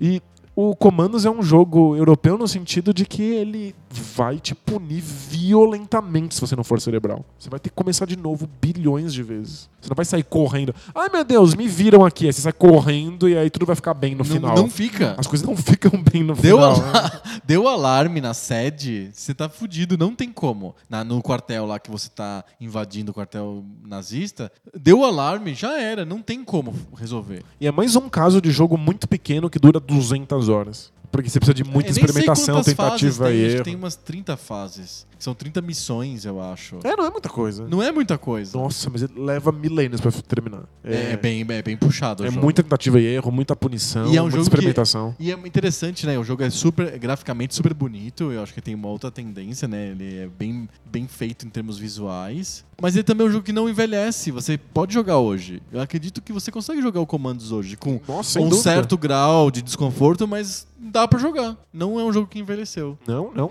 Envelheceu muito bem. Ele, ele lembra um pouco um jogo de tabuleiro também, se você for pensar. É verdade, né? Tem que mexer suas pecinhas. na ordem Isso, na certa. ordem certa, né? Mas é engraçado, Alone in the Dark é um jogo que envelheceu muitíssimo mal. A jogabilidade é medonha, aqueles gráficos poligonais são terríveis. Sim. Mas e como ele, ele inaugurou a possibilidade de você misturar os gráficos 3D com fundos pré-renderizados, e aí ele tem que ficar fazendo várias câmeras diferentes, o jogo ainda é cinematográfico e os cenários pré-renderizados ainda são bonitos. Então. Ainda tem uma arte interessante. Inclusive é Sim. uma arte bem parada mesmo, né? Tipo, uma arte com, com você não interage, porque é o fundo. Exatamente como, como eram, tipo, aqueles fundos de jogo de ZX Spectrum, que é mó bonito e nada acontece Nada nele. acontece. assim. Exato, é engraçado, né? França, a gente tá saindo da, da Espanha do Comandos e indo pra França. Acho que os jogos. Tem que falar da Infogrames, que é a, a do, do Alone in the Dark, principalmente. Que é do Tatu. Todo mundo lembra da Infogrames por causa do jogo do Tatu, né? Um- Quando o- aquele tatu 3D ro- É, rodopiando. é, Exato. O L'Heritage que a gente já começou, é a Delphine, que é a empresa do Flashback e a do Another World. E também é, olha só que engraçado, também é a desenvolvedora, não a distribuidora, mas a desenvolvedora do Shaq Fu. que desastre! É ela que desenvolveu o Shaq Fu. Ela não distribuiu o Shaq Fu, mas ela desenvolveu. Parabéns pros franceses. Parabéns pros envolvidos. Exato. E, e eu tenho muito respeito pelo. É o Eric Chani, É, é o Henrique Chahi, que fez o, o Out of This World. que eu chamei de Another World, que é- tem esses dois nomes. Tem, é, um é na Europa e o outro é no, no- nos Deus Estados Unidos. É, é porque, se eu não me engano, nos Estados Unidos tinha uma novela que já chamava, tipo, Another World. Entendi. tem Aí tiveram que chamar. Out of This World. É isso. Tá bom. Por causa de uma novela. Ok. Mas eu, tipo, eu tenho muito respeito por ele, porque ele realmente tinha pretensões. Até hoje eu não entendo como que a Saia conseguiu lançar o Mega Drive nos Estados Unidos como Genesis. É porque- Porque uma novela impede o, o jogo de chamar Another World, mas E a o- banda não. Genesis não impede nada. Mas dane. alguma coisa aconteceu, né? Ele- Eles não puderam lançar como Mega Drive. Então teve um Sim, problema. sei lá, era uma marca de serra elétrica. é. sei lá, qualquer coisa assim. E aí eles não puderam lançar. Ah, lança o Genesis. Aí a banda, sei lá. Quem se importa? São, é, muito derrota, é muita derrota o Genesis, a banda Genesis. Não é porque eles Tem isso, mano. nenhuma moral. Eles mudaram Out of This World ou Another World por causa de uma novela. É, aí e o Sega Genesis, dane-se. Ai, meu Deus. Ai, ai. Mas fala, você estava falando do, do- Ah, que- dos jogos da Delfine. Eu, eu admiro pelo fato de que ele tentou fazer um jogo super cinematográfico e que ele realmente construiu um jogo de plataforma que é baseado em storytelling. Aham. É muito, muito impressionante. Mas eh, criou tantos vícios medonhos na indústria do videogame que É, só, sério? só ele, me dá tem, ele, arrepio. tem, ele É. tem descendência? Ele tem muita descendência e muita descendência ruim. Muito jogo scriptado de uma maneira extremamente nociva. Ah, Muito jogo que só te dá uma única solução pro problema e que você mal joga porque a historinha tá acontecendo. E muita gente diria que o, o David Cage é isso. Mas não, ele- eu gosto das soluções que ele dá pra que a história continue acontecendo enquanto eu tô enganado. Eu, eu me engano achando que eu jogo. Mas é. A, a- a francesa é a que eu mais reconheço. Sabe, a francesa é a escola Você mais você olha e coesa. você fala, ah, É, sim. é- É, mas é tem uma coesa. exceção, que é uma a das maiores empresas de jogos da atualidade, é francesa e surgiu com um jogo meio alternativo que era o Rayman, que é a Ubisoft. É Ubisoft verdade. é basicamente sinônimo de AAA hoje. Jogos pasteurizados, sempre iguais, feitos pelo departamento de É marketing. que a Ubisoft subiu a cabeça, né? Ela não é francesa nesse sentido. A Ubisoft deu O, muito o- certo. o- o jogo de autor, Jeu d'auteur, não, não, não funciona pra Ubisoft. Mas- é indústria mesmo. Mas sabe que é engraçado? A Ubisoft sente uma, uma certa vergonha. é? É, eles sabem que eles são que eles jogam coisas pasteurizadas todo ano no mercado, e agora eles estão abrindo as portas para os desenvolvedores internos deles fazerem projetos pessoais, projetos de Ah, amor. Tipo, entendi. Tipo os 15% do Google, assim. você quer. Isso, então estão saindo jogos mais Autorais. mais autorais. Aquele Valiant Hearts, que é um, um- uma espécie. É um híbrido tão bizarro, eu não consigo nem descrever. Ele é meio point and click, meio jogo de ação, meio jogo de plataforma, com gráficos cartunescos sobre a Primeira Guerra Mundial. Ele é sobre como a Primeira Guerra Mundial impactou pessoas diferentes de áreas diferentes, não só os soldados. Aham. É super pretencioso. E é um jogo que eu daria pro meu filho jogar pra saber sobre a guerra. Tipo, eu realmente acho que é um jogo educativo. Aham. E é um feito por, tipo, cinco pessoas lá na Ubisoft. Dentro da Ubisoft. Na hora vaga entre um Assassin's Creed e outro. Um estúdio japonês nunca teria, tipo, o projeto de amor, de Uhum. storytelling de alguém, sabe? A Ubisoft, por ser francesa, ainda... Se você olha pro lado, tá todo mundo fazendo. Como é que você não vai fazer? Vai soltar outro Assassin's Creed? não dá, não. Solta um Valiant Heart aí. Entendi. Eles soltaram um RPG diferente, com, com, com uma historinha de, de, de, de fábula, que chama... Eu coloco na voz do Google. Child of Light. Obrigado, voz do Google. então, a, a mesma Ubisoft está inserida dentro de uma, de, um, de uma identidade francesa. Interessante. Eu, eu não tinha essa visão da Ubisoft. Pra mim era, era o monstro capitalista. Fazedor de jogos. Eles são. Mas eles, eles sabem disso e ficam um pouquinho, Eles ficam um pouquinho envergonhados. envergonhados, é. Entendi. E pra encerrar, fazendo uma menção muito honrosa a um, país que teve uma cena do Amiga bem forte e que, que, que hoje é uma, da, uma das maiores fábricas capitalistas de jogos, é a Suécia, que é a- a- o lar da Digital Illusions, também conhecida como DICE. Que é, é da Suécia? é da Suécia e Só eles... fazia a menor ideia. Exato, e antes eles fazerem todos os milhões de Battlefields, eles fizeram dois jogos que são bem importantes para mim na minha formação como gamer, que é o Pinball Fantasies e o Pinball Dreams. São jogos suecos. Olha só que legal. E tem aquela música muito, muito característica de jogos de Amiga, que, foram, que foi portado de uma maneira muito bem feita pro PC. E eram, eram jogos bem divertidos. Muito divertidos. Principalmente o Pinball Fantasies, que eu gosto mais do que o Pinball Dreams. Era fantástico. Era muito bacana. E hoje eles estão ganhando muito dinheiro, eu acho que é justo. Na Suécia. Na Suécia. Ah, e tem também a Polônia, Que é o Que Skyrim, né? que agora é o The é Witcher, o The Witcher, né? The Witcher. Nossa, A- confundi totalmente. Agora eles cospem The Witcher. E eles, eles têm uma cena de, de, de game designers de tabuleiro que é fabulosa. Eles são bons mesmo. são, e, tipo, eles são autossuficientes, eles produzem os jogos que eles mesmos consomem, é muito louco. Tem, tipo, é tipo os, os espanhóis lá da época dos Spectrum. Exato, e, mas The Witcher realmente coloca eles no mercado termos Sim. de videogame, né? Sim, sem Tipo, as pessoas realmente gostam do, do, do que o The Witcher oferece. Que é uma experiência de mundo aberto bem diferente dos outros mundo mundos abertos. Aham. É, tá muito mais ligada com o storytelling do que tá um Skyrim da vida. Sim. Que é só experiência pura, né? É, que, que o pessoal ignora a missão principal porque quem se importa com essa história mal escrita. Mas o The Witcher não, ele quer vender, baseado em livros e tal. Exato, esse é Tem- o lance. Ainda tem uma coisa bem europeia na brincadeira. Interessante. É, mas é, a gente tá falando de um jogo muito muitíssimo pixel. Muitíssimo, muitíssimo. Muitíssimo pixel. pixel. Será que a gente fez um panorama legal da, da escola europeia? Deu que pra sim. entender como que são os jogos? A gente até inventou um gênero novo, o Euro Plataforma. Plataforma. plataforma. e eu acho que, embora franceses e ingleses e suecos não sejam todos iguais, eles têm alguma coisa em comum que diferencia eles das outras. Então acho que é o bastante pra gente chamar eles de uma escola. mesmo. Escola, né? Interessante. E é uma escola que a gente visita menos, né? Do que as outras, eu acho. É, é uma escola bem de nicho. Sim. Esses jogos são de nicho, né? Puxa, sei lá, o flashback. Total, as pessoas estavam jogando jogos muito mais velozes do que isso. é. Sem dúvida. o máximo, se você. Não, eu gosto do jogo, dos meus jogos lentos. Tava jogando Prince of Persia. Exato. Que é o máximo que um jogo americano conseguiu chegar de lento. De, a- um jogo de ação americano conseguiu chegar de lento é o É. Prince of Persia. Flashback tem três pés no freio. É, é bem parado mesmo, mas é uma, é uma experiência legal. Nossa, sensacional. É eu, eu gosto muito da, da, da escola europeia. Aham. E gostava na época, achava impressionante aqueles microjogos de MSX, porque achava eles bonitos. Sim, diz ZX E- Spectrum, por favor. A gente Eu- jogava ports. Eu jogava ports, imagina, ports porcos, né? Não, não, eles eram ports bem feitos porque é o, o processador do É MSX parecido? e do ZX Spectrum é o mesmo, é o Z80. Ah, né? então tudo bem. Mas é, ele era um- de alguma maneira um port, porque as, outras, as outras capacidades eram diferentes, né? E eu gosto dos jogos europeus de hoje, eu gosto da escola francesa e tal. Aham. É, mas eu entendo que não não é a experiência padrão dos videogames. Interessante. A gente tá muito mais ligado na ação japonesa Sem dúvida. e no hand-holding americano.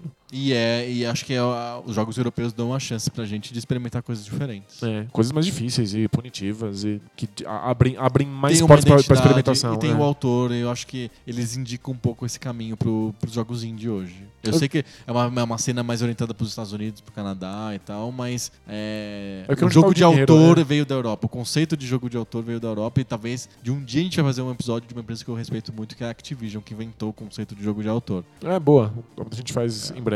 Exatamente. Fechamos? Fechamos. Muito bom. Le podcast se fermé. Então vamos para o high five. High five. High five.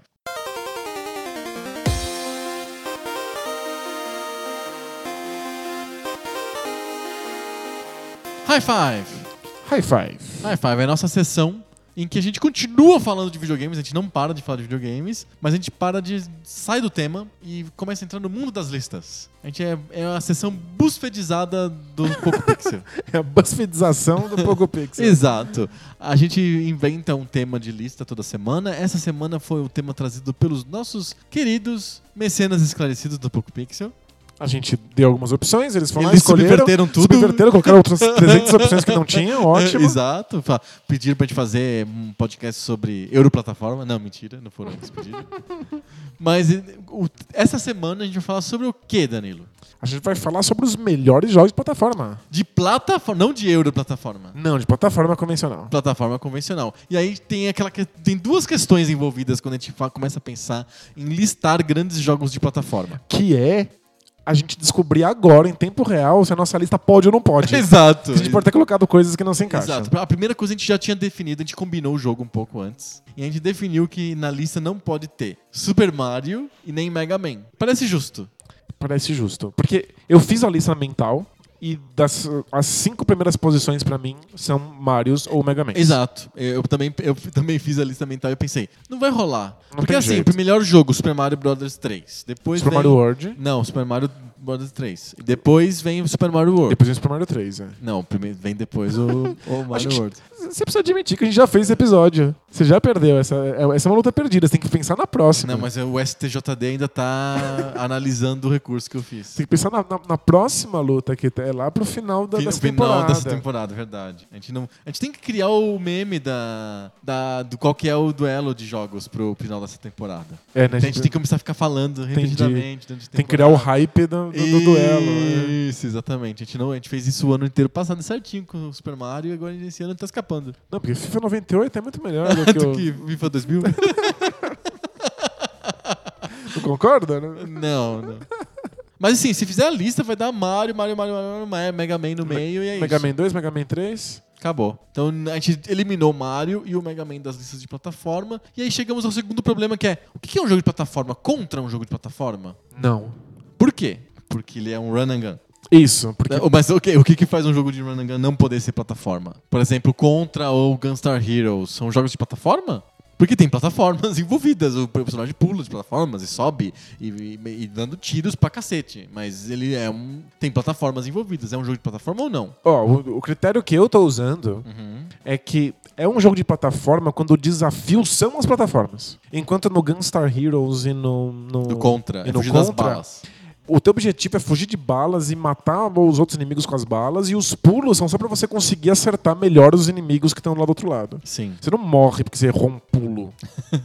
não faz sentido. Sim. E eu, eu escolhi um jogo de muito combate, em que você tem que ficar matando um monte de gente. Eu também. Mas que o, cujo desafio central está em pular de um lugar pro outro. Sim. E que você caiu no buraco e se ferrou. Eu, eu, eu segui nessa mesma, nessa mesma linha e eu acho que o meu primeiro jogo da lista, o número 5, é um jogo que meio que representa mais ou menos bem o que é um, jogo de plataforma em que o, que você tem que enfrentar é buracos, basicamente. Que é um jogo de Mega Drive que é o Quackshot, estrelado pelo Pato Donald.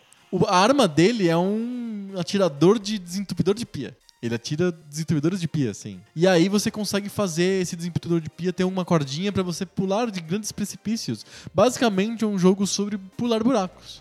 Com o Pato Donald, vestido de Indiana- Jones, né? Porque a ideia desse do jogo é essa, né? Ele é, é- é um um, um rip-off do Indiana Jones. É um, exato, é uma- mais um rip-off do Indiana Jones. é, o, é o Pato Donald em busca de um tesouro, sabe Deus do que, sabe Deus aonde. Mas ele tá realmente pulando de buracos. Eu acho a- o gráfico bonito, a ambientação é divertida, engraçada. E a, a, a a jogabilidade de ficar jogando os atiradores de. atirando os desentupidores de pia como arma e também como. é, plataforma para saltos e também como cordinhas para você pular de, de precipícios, muito inteligente. Eu acho que funciona muito bem como um, um bom início de jogo de plataforma. Eu acho que é. O Quackshot é um jogo que pouca gente se lembra, mas que é muito bonito pro, pro Mega Drive, por isso que ele é o meu número 5. Nossa, eu, eu confesso que eu não colocaria nem no meu top 10. Eu gosto do Quackshot, ah, Quackshot, eu acho um jogo bem legal.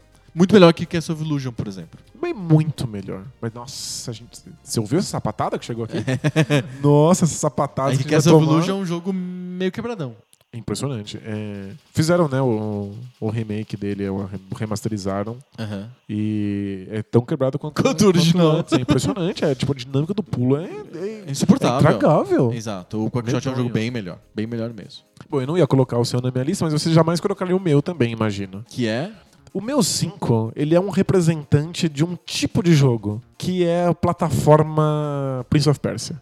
Ah, olha só. São jogos de você correr e ficar pulando buracos e ficar se pendurando e subindo as coisas, não se você cai em estacas. Certo, que é? Mas o meu representante é bem hipster. É o Nosferatu do Super Nintendo. Nossa, eu não conheço esse jogo. É um, um jogo japonês Chamado Nosferatu? chamado Nosferatu, com uma temática bem, bem terror. em que você Sim, fica- né? É Nosferatu, pô. em que você fica andando nos calabouços, tendo que, que escapar de armadilhas, com a diferença de que você enfrenta os inimigos na base da porrada, você dá socos neles, empurra eles pros buracos, e você vai subindo de nível, você vai pegando itens que vão te dando novas combinações de golpes. Perfeito. Então, embora tenha combate, o combate seja muito legal. O jogo é sobre você ficar se pendurando e pulando de um lado pro outro em calabouços bizarros metidos a filme de terror.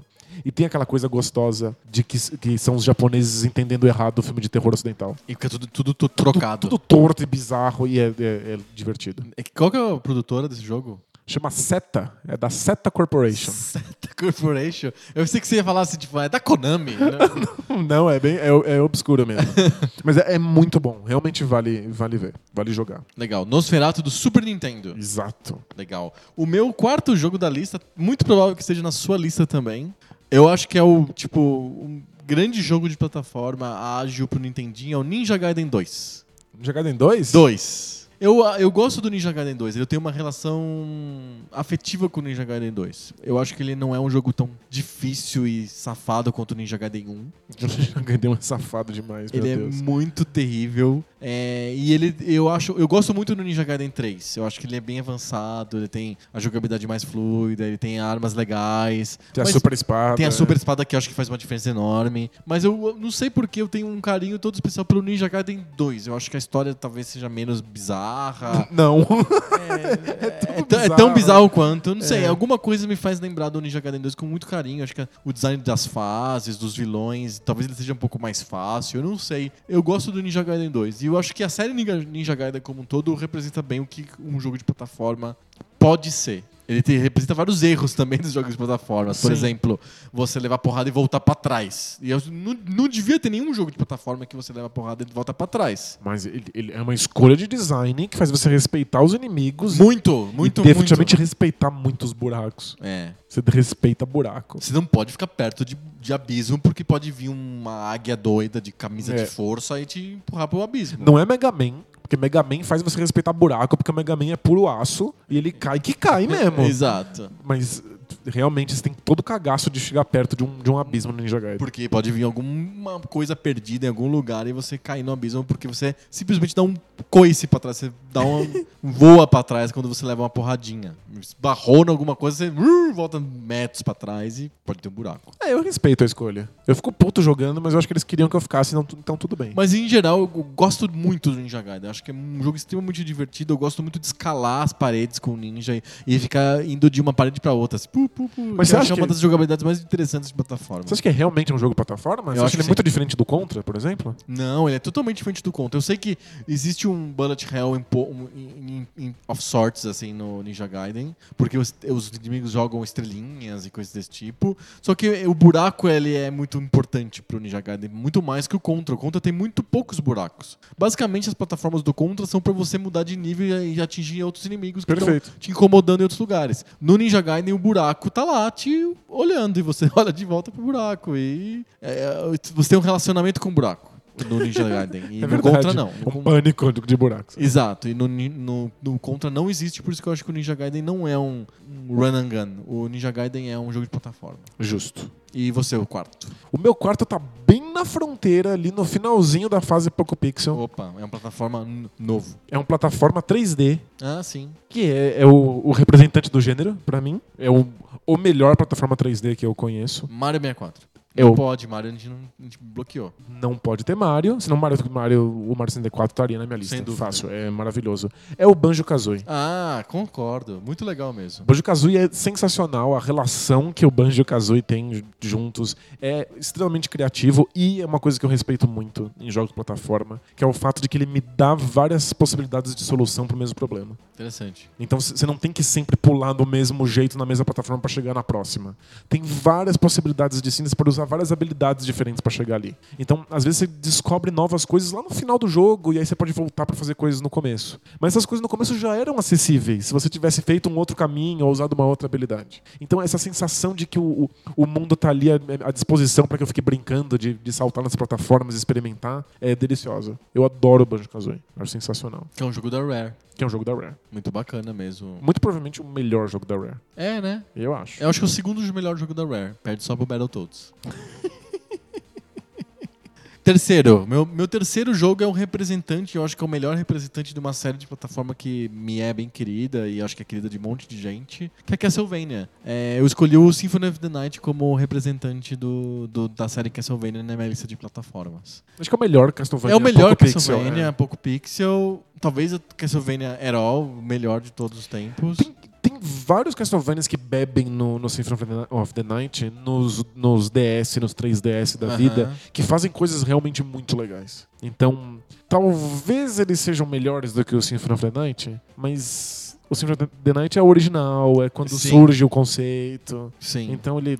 É, ele, ele, o Symphony of the Night nunca foge muito do, do Castlevania original. Isso que é legal nele. Você tá no PlayStation, você tá jogando um, um jogo que podia ser 3D, podia ser Podia ser um péssimo 3D. um péssimo 3D, como praticamente todos do, do PlayStation. Mas, não, ele é um 2D extremamente bem executado, que não foge de jeito nenhum dos originais do MSX ou do Nintendinho. Mas inova bastante na fórmula, né? Muito, ele te dá milhões de power-ups, você consegue equipar, né? Você consegue trocar a arma da mão direita, da mão esquerda, o escudo, não sei o que, coisas que não tinham no- nas versões anteriores, que eram bem mais simples. Você podia ter só aumentar o tamanho do chicote lá e uma arma de longo alcance. Ficou extremamente sofisticado no, no PlayStation. Botou backtracking, que é uma coisa essencial. Que tinha e no, no Castlevania 2, principalmente, do Nintendinho, tinha bastante backtracking. É por isso que ele criou o termo Metroidvania, né?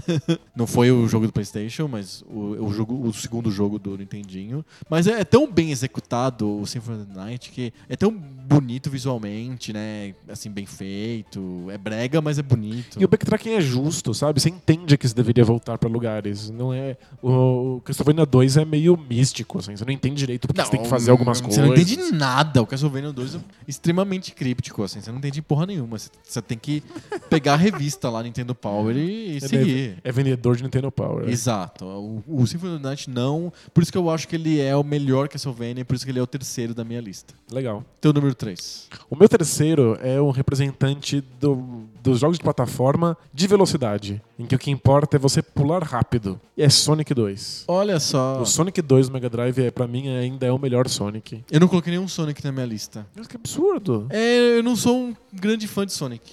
Eu nem sou tanto assim, mas não é, é- é bom, não tem jeito. Eu gosto, mas é que a- a- eu tenho um problema com jogando Sonic que eu, eu, eu me sinto trapaceando toda vez que eu fico extremamente rápido e passo pela tela em segundos. assim, Hum. vou- o Sonic vai passando pela tela eu, eu, eu sinto que eu não tô jogando. É, mas o, o, o Sonic 2 realmente acerta essa, essa medida.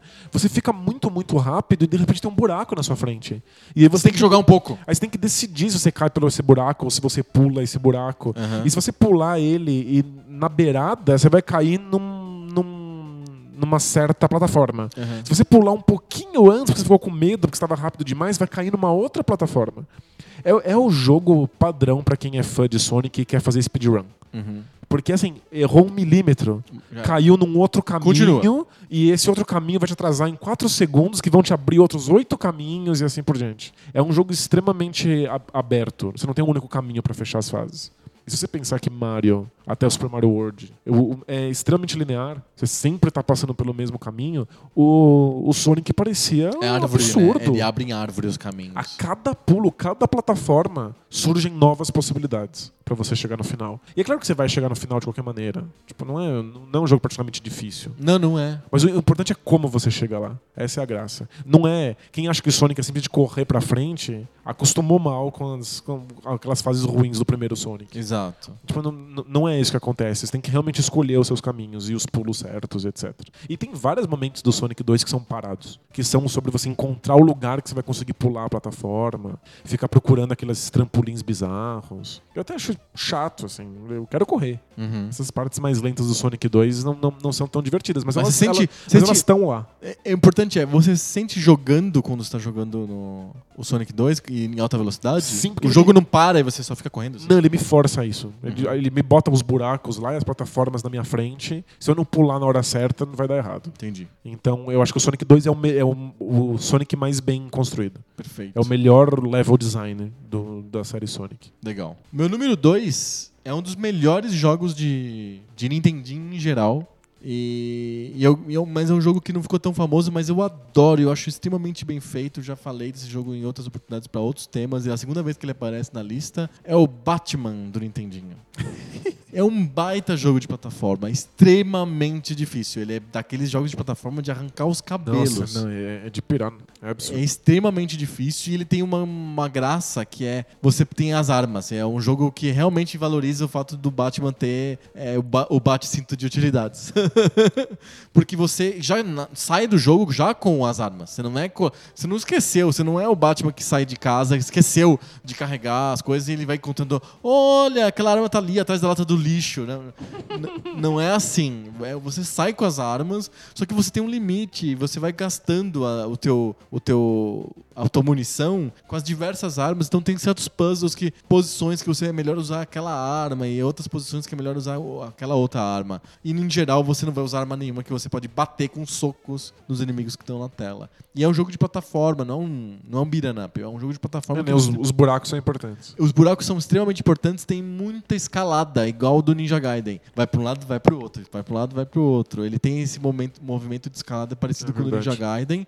Os, os chefões são muito difíceis, muito difíceis. E é um jogo daqueles jogos que muita gente conhece a primeira fase, mas nunca viu as outras. Porque a primeira fase é muito difícil. A, a primeira fase é bem difícil. Então, mas é tão bonito e tão É nível Battletoads, né? Ninguém nunca jogou a última fase. Né? não, Battletoads ninguém jogou a quarta fase.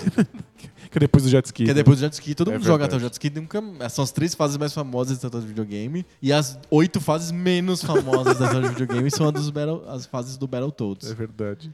Batman, pra mim, é um jogo incrível da Sunsoft, um jogo japonês sobre o filme do Batman. A música é maravilhosa, pra mim é a maior música da história dos videogames, a música do Batman. E é um baita jogo de plataforma, é o meu número dois. Bem legal.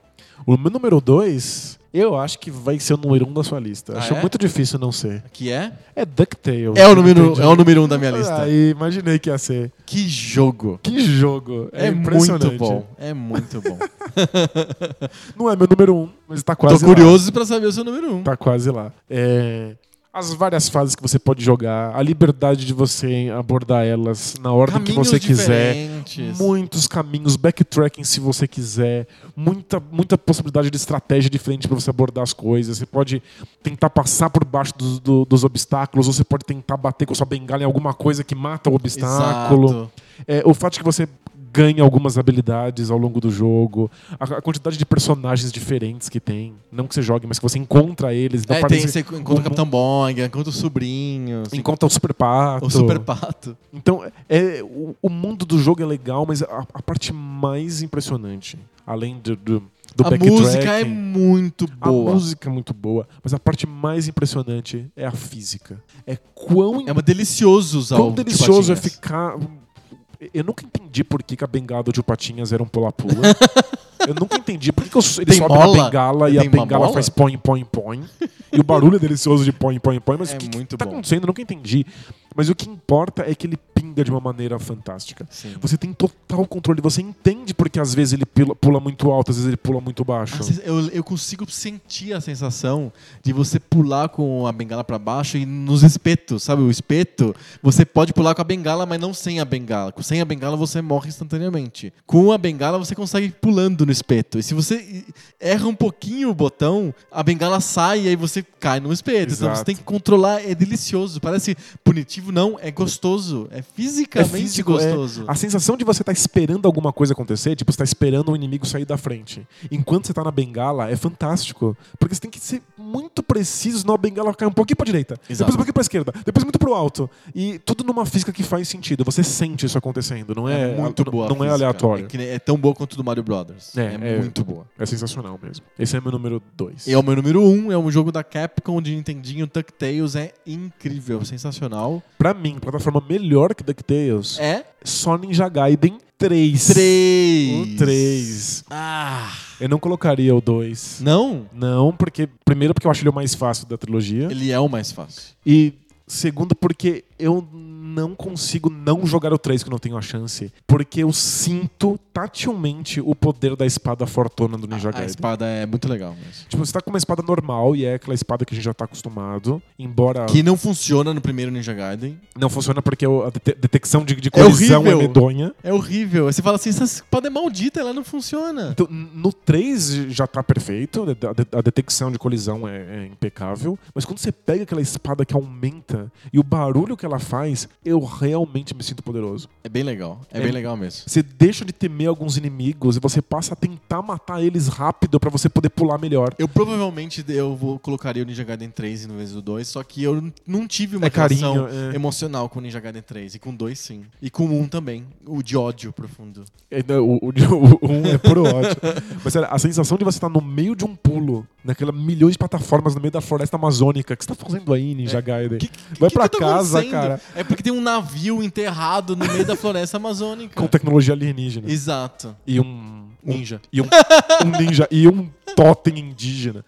É, Não faz nada, faz sentido. nada faz sentido, mas a sensação de você, no meio do pulo na floresta amazônica, matar aqueles pássaros no ar, aquilo é, aquilo é épico. E é um inimigo cocô. É um pássaro. É só um pássaro, é- mas é que você não tem essa espada e você erra minimamente o tempo, ele dá na tua cabeça, você pula pra trás e cai no buraco. Acho que a gente tem que fazer o, o high five de as maiores sensações físicas do, das- do, É, né, do de videogame. Jogos tá- táteis. É, tipo, a espada do, do Ninja Gaiden, É a muito, bengala do Tipatinhas, ou a fase do Battletoads que você, você tem que pegar os corvos e transformar em espadas e ficar batendo nelas que nem um... Ah, que, na parede. Exato, aquilo é tátil, você sente, você gosta daquilo. É verdade. E o Ninja Gaiden 3 tem muito disso mesmo. Eu, eu provavelmente escolheria, mas é que eu, eu tenho uma relação emocional com o Ninja Gaiden 2. Eu jogo Ninja Gaiden 3 até hoje. Sempre, tipo, eu posso, eu tiro o celular, ligo o emulador e jogo Ninja Gaiden 3. Funciona no celular, com, tem que usar o controle Eu, Bluetooth, eu né? uso um controlinho Bluetooth. Ah, tá. Porque no, E- no vidro Não, é possível. o jogo, o jogo é impossível com controle, imagina com, com um botão touch. É, E até hoje eu não consigo acabar Ninja Gaiden 3. é difícil. Eu devo ser muito ruim, não é possível. Eu, jogo- eu tenho O anos 1 de eu entendo. O 1 realmente não, não dá pra fechar. Eu tenho muitos anos de experiência. Eu decorei as quatro primeiras fases. Eu consigo chegar nas, nas quatro primeiras fases sem perder Quase sem dano. sem perder dano, não tomar dano nenhum. E a partir dali é só desastre. Ali é, É, só, jogo, é, só o jogo é bem difícil. Um dia. Torçam por mim. Vamos, eu tô, tô esperando aqui. A gente devia fazer uma. filmar você jogando Ninja Gaiden 3 ao vivo. O que você acha? Só pra passar vergonha. Eu vou tomar dano na a gente terceira faz a arrecadação fase, vou de fundos para uma. Uma instituição de caridade. Isso. Boa, boa. Depois eu te jogo um monte de água gelada na cabeça. Pode ser? Não. Viu? Debate de bolso? Jogar nos olhos dos outros é refresca, né? Debate de bolso. Debate de bolso.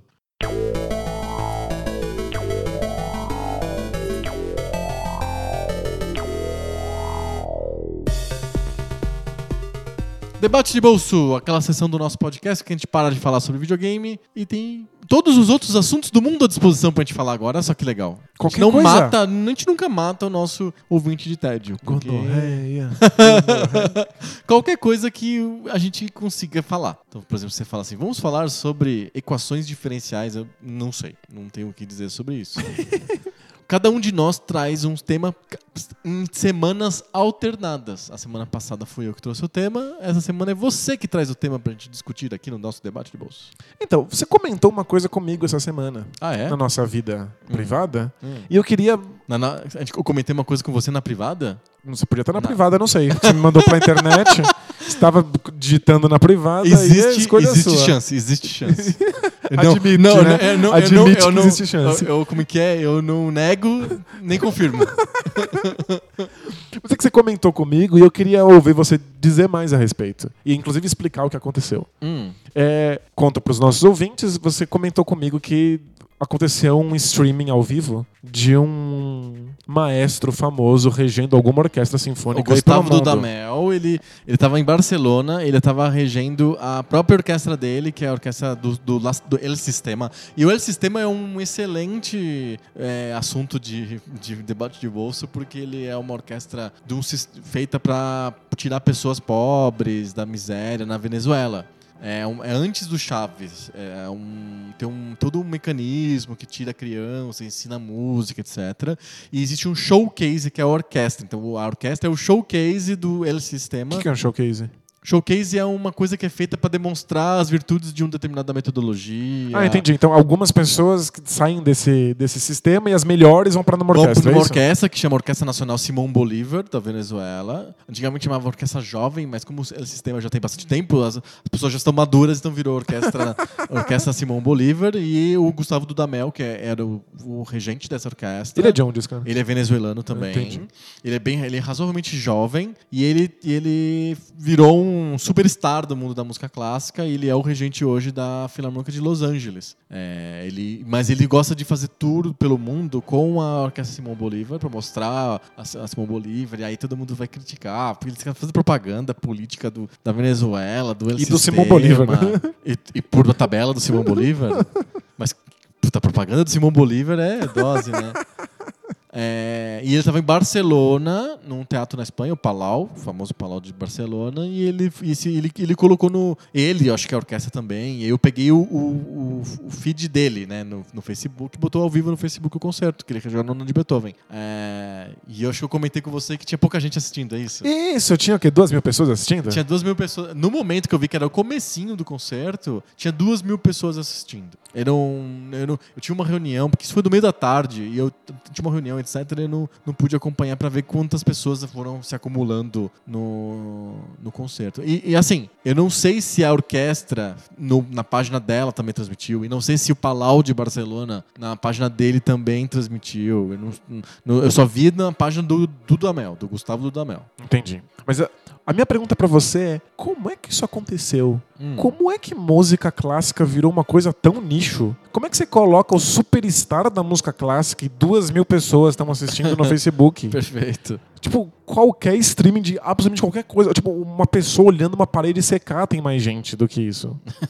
Mais ou menos. Hoje, hoje eu até mandei pra você de novo. Teve, tava tendo um debate ao vivo no UOL com Big Brother, sobre o Big Brother. E tinha também duas mil pessoas assistindo. Então, jura que, tipo, Era pouca gente, mas era mais que o Dudamel em Barcelona, regendo Beethoven.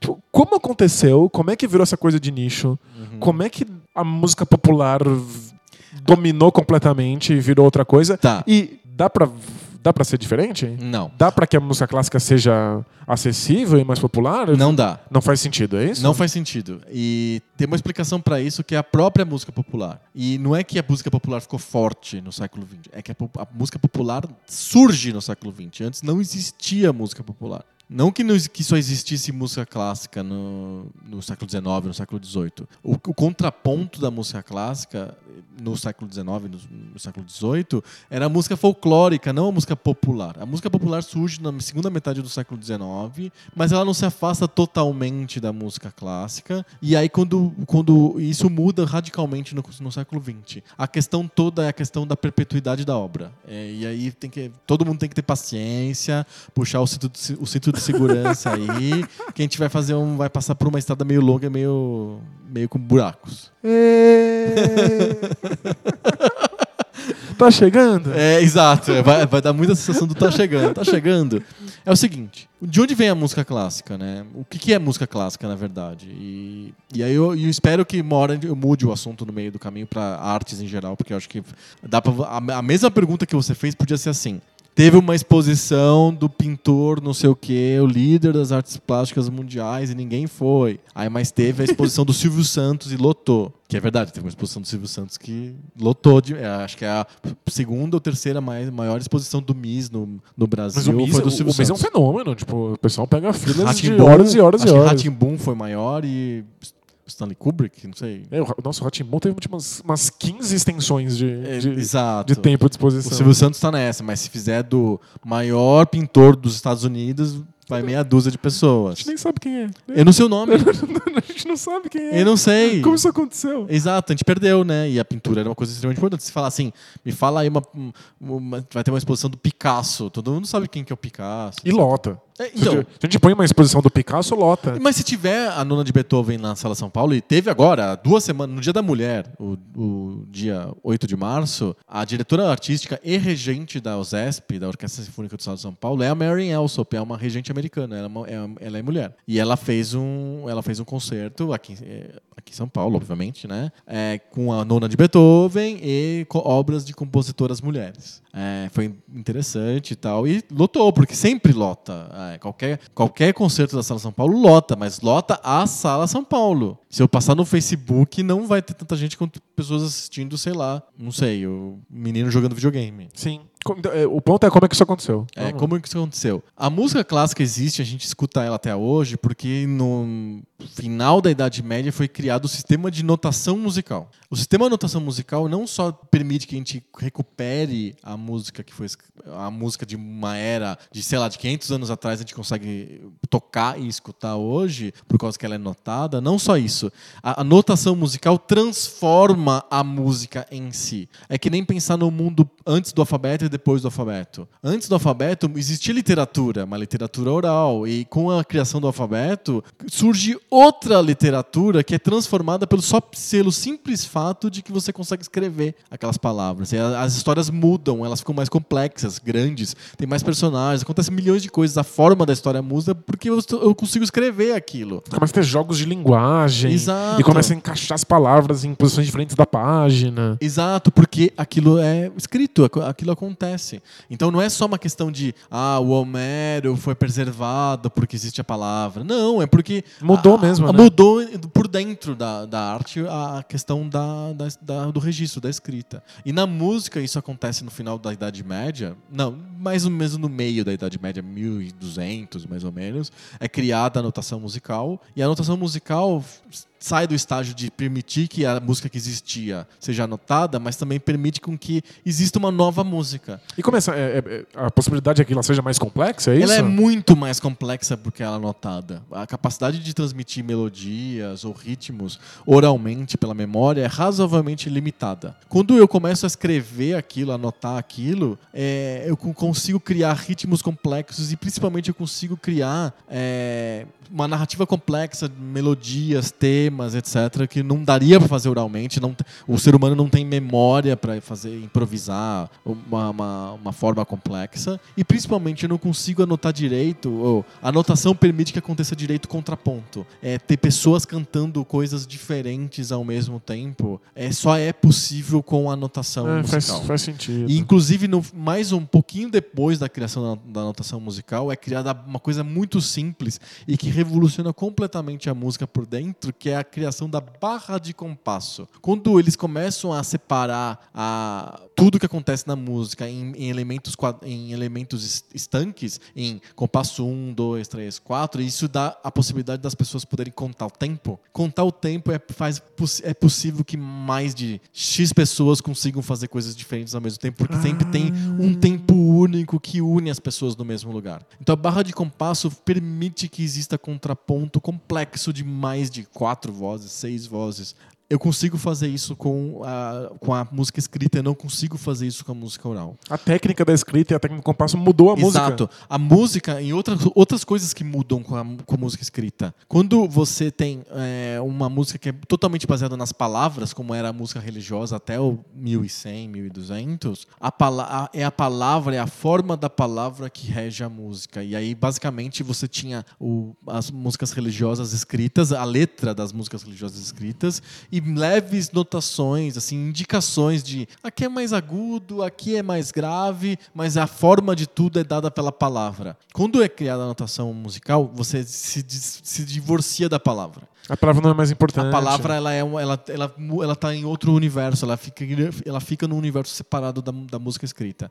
Outra coisa que a música escrita se divorcia é da técnica instrumental. Quando você tem uma música folclórica que os instrumentos estavam lá, eh, muito antes de ter escrita musical tinha instrumentos, tinha instrumentos que são hoje pais do violino, pais do violão, eh, pais da harpa, são são instrumentos antigos, de origens antigas. Os instrumentos sempre existiram, sempre existiu técnica instrumental. A- a- o problema é que quando você só tem a técnica instrumental e a palavra, a música é totalmente baseada na técnica instrumental e na palavra. Então o, o cara faz, ela replica o- na memória, oralmente, coisas que você aprende porque você sabe tocar o violão, você sabe porque você, vo- você aprende a tocar a harpa, e aí você. aquilo faz com que você bole na tua cabeça músicas que são derivadas completamente da técnica instrumental. Quando, quando surge música escrita, a música se divorcia da técnica instrumental e ela ganha os seus próprios direitos abstratos. Você começa a fazer combinações de sons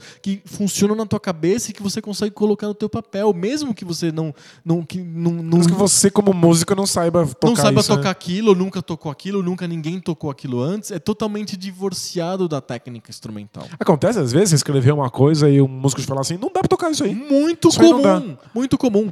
É, tem, tem um grande desafio da musicologia brasileira, por exemplo, é editar as obras do Vila Lobos. Vila Lobos compôs muito e ele e, e- e compôs de uma maneira caótica. Então hoje os editores têm que pegar as obras dele e ficar assim do tipo essa nota não existe no trombone.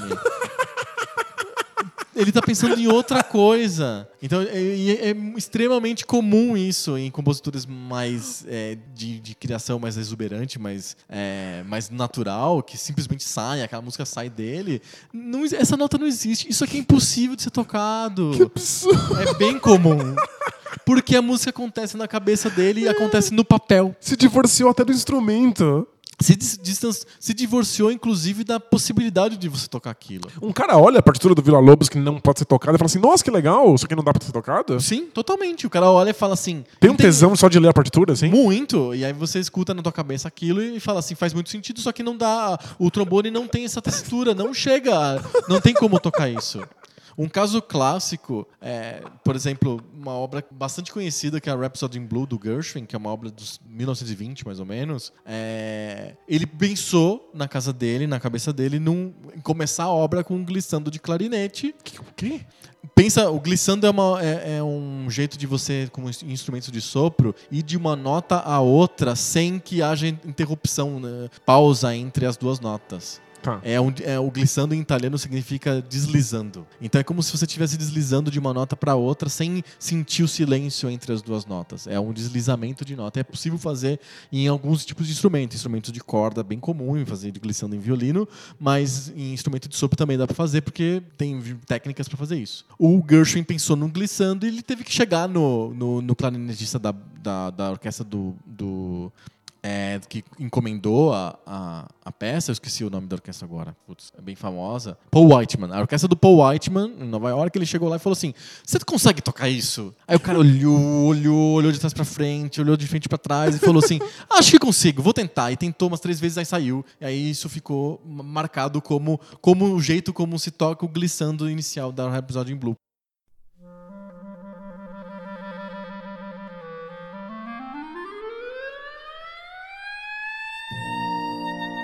Quer dizer, às vezes o, o compositor não tem ideia do que está acontecendo. Outro Muito exemplo louco. clássico: concerto para violino do Stravinsky. O Stravinsky chamou o Samuel Dushkin, que é um violinista polonês que era amigo dele, e que ele estava compondo o concerto para o cara estrear. E chegou e falou assim: Eu pensei em começar a obra com esse acorde aqui no violino. Ele existe. O, o Stravinsky estava muito inseguro, do tipo assim: Eu bolei na minha cabeça, é maravilhoso, eu não sei se dá para tocar. Aí o Samuel Dushkin falou assim: Não sei, acho que não, mas dá um tempo. Aí no dia seguinte eles se falaram e o Dushkin falou assim: É muito fácil, é só fazer assim que sai.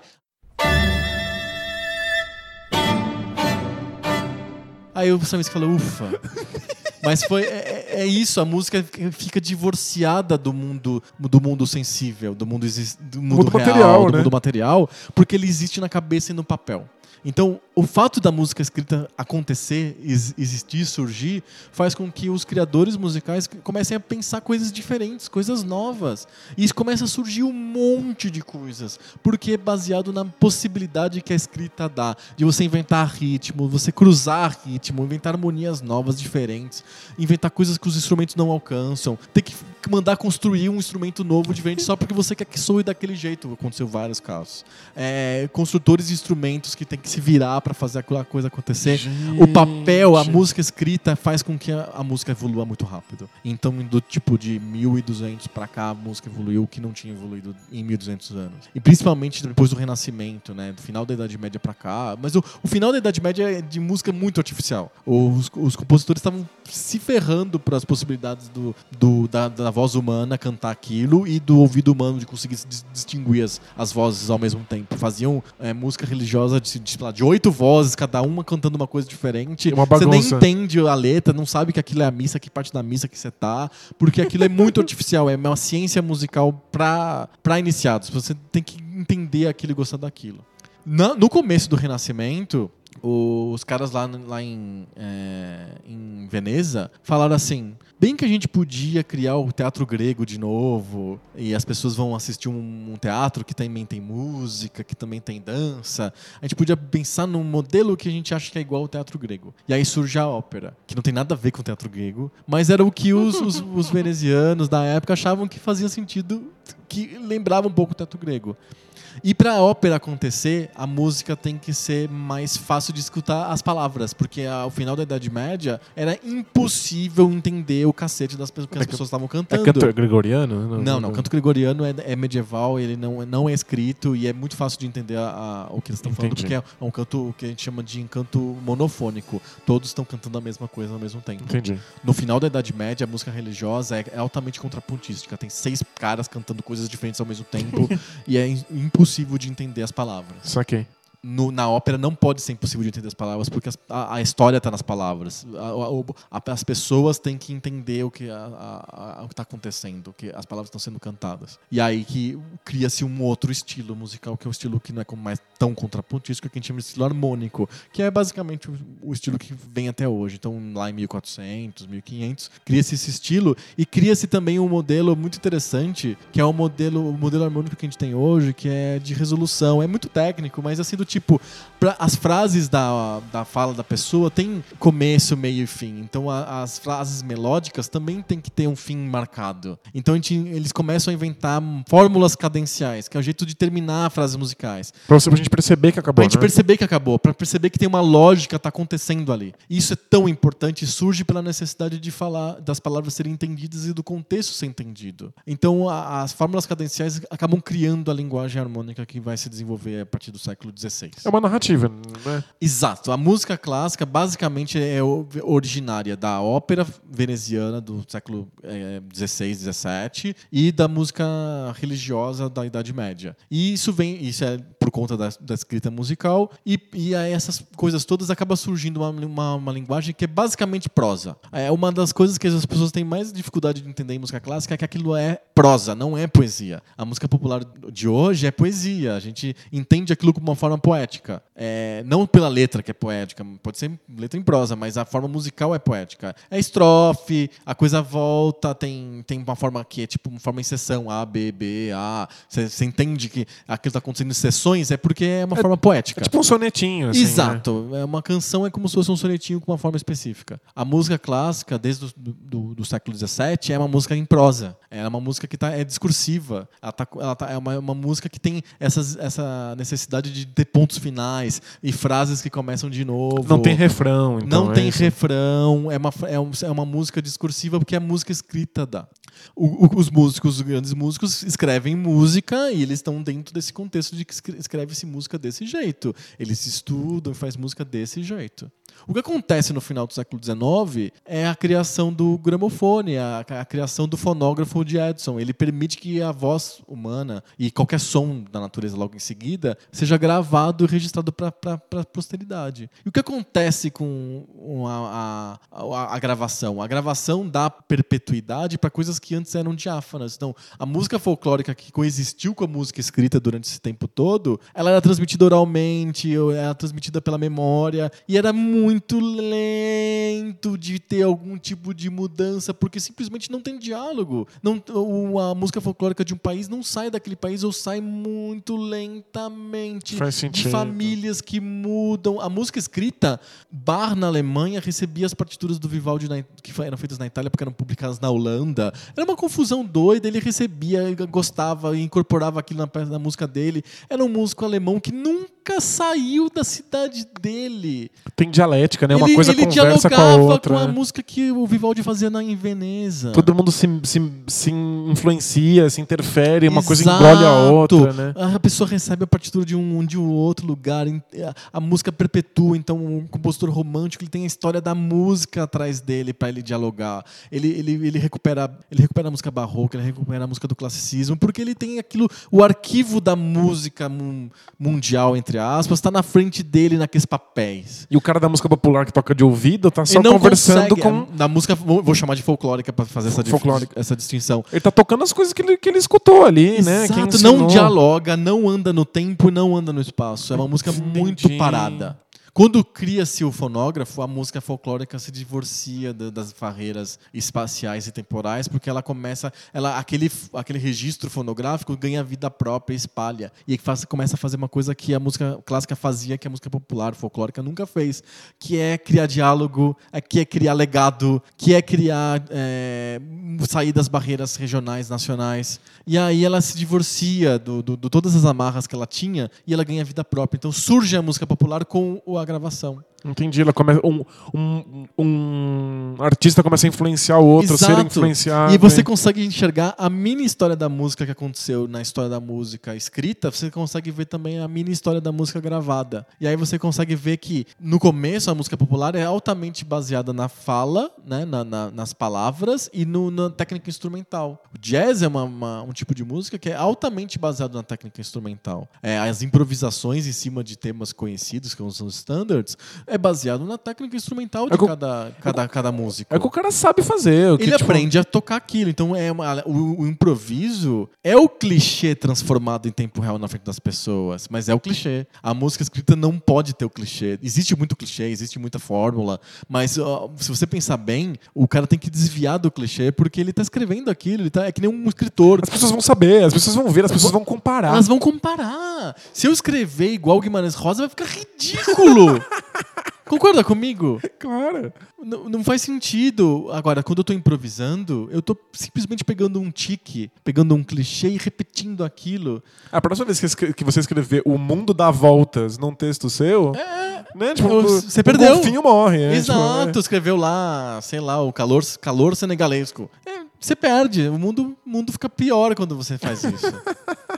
Então, na- aos poucos, a música popular também começa a ter essas comparações. Chega ao ponto de ter, que é um pouco pra frente, de ter lá, sei lá, os- o, o produtor dos Beatles querendo fazer sons que não são impossíveis de ser reproduzidos ao vivo. Sim. Ele tá, ele tá se divorciando da, da execução também. A música popular, ela, ela, ela ganha autonomia. É, o Sgt. Peppers é, é, é abrir mão de que seja tocado ao vivo. Tem coisa ao, ao contrário. Não tem, tem um monte, como ser um monte de coisas feitas em sin- sintetizador. Estúdio. é, não, tipo, já não dá mais. Se o cara pega as fitas e combina as fitas, é uma coisa muito preparada. Então não tem como ser. é- Vira quase uma partitura, só que em aural. Porque você está me lidando com, aquela, com aquelas fitas, com aquelas gravações. Porém, a música popular, ela tem é, todo um apelo de, de facilidade, de massa. Ela não, ele não perdeu o contato ainda com a música folclórica. Talvez aconteça mais pra frente. Mas ainda tem o ritmo simples, tem a, a fala que é, traz uma, uma- uma- um sentido para as coisas que as pessoas querem sentir. A música clássica instrumental é muito abstrata, muito prosa, muito discursiva, e aí a pessoa fica muito distante, fica difícil de entender. A música popular ficou. ela- Nos anos 70, ela começa a ficar muito desconectada do mundo. É o prog rock, por E- exemplo, que é a tentativa de aproximar a música, o rock da música clássica, cria peças que são muito, muito abstratas. Sim, tipo, e, e- e muito perto da prosa, né? Exato. E, mas aí tem um grupo de pessoas que fala assim, não, tipo, mas eu não sei nada, eu quero tocar também, eu sei quatro acordes, o que Exato. importa é, É a minha pu- técnica. são os punks. Aí vai ele, aí, A tem, aí punk, tem Ramones, é. tem os Ramones, que são dois acordes, três acordes. Então, é... Então, então, eu não acho que eventualmente vai se desvencilhar. Parece que esse movimento fica, fica se circulando. refazendo na, na, na música popular, né? Não sei se tá muito longo, mas eu vou continuar. Yeah. É, o que acontece, tem outra coisa que acontece junto com o fonógrafo. E, e a gente não consegue associar a por que, que a, a música clássica perdeu a, essa, esse, esse fenômeno específico, mas faz muito sentido. É a invenção do cinema. Lembra que os venezianos lá do século XVII criaram a ópera para ser o teatro que grego, que tinha música, dança, tudo ao mesmo tempo? Sim. aquilo virou popular. É, a, a- a ópera no século XVIII e no século XIX, principalmente, era um- uma diversão popular. As pessoas iam no teatro de ópera na Itália, no, sei lá, no La E era Fenice. zorra, né? Tipo, Era uma puta zorra, as pessoas estavam comendo. e aí a Se mulher, comendo. É, é, se comendo. E aí a, a cantora errava, todo mundo. "Ah!" Jogava tomate.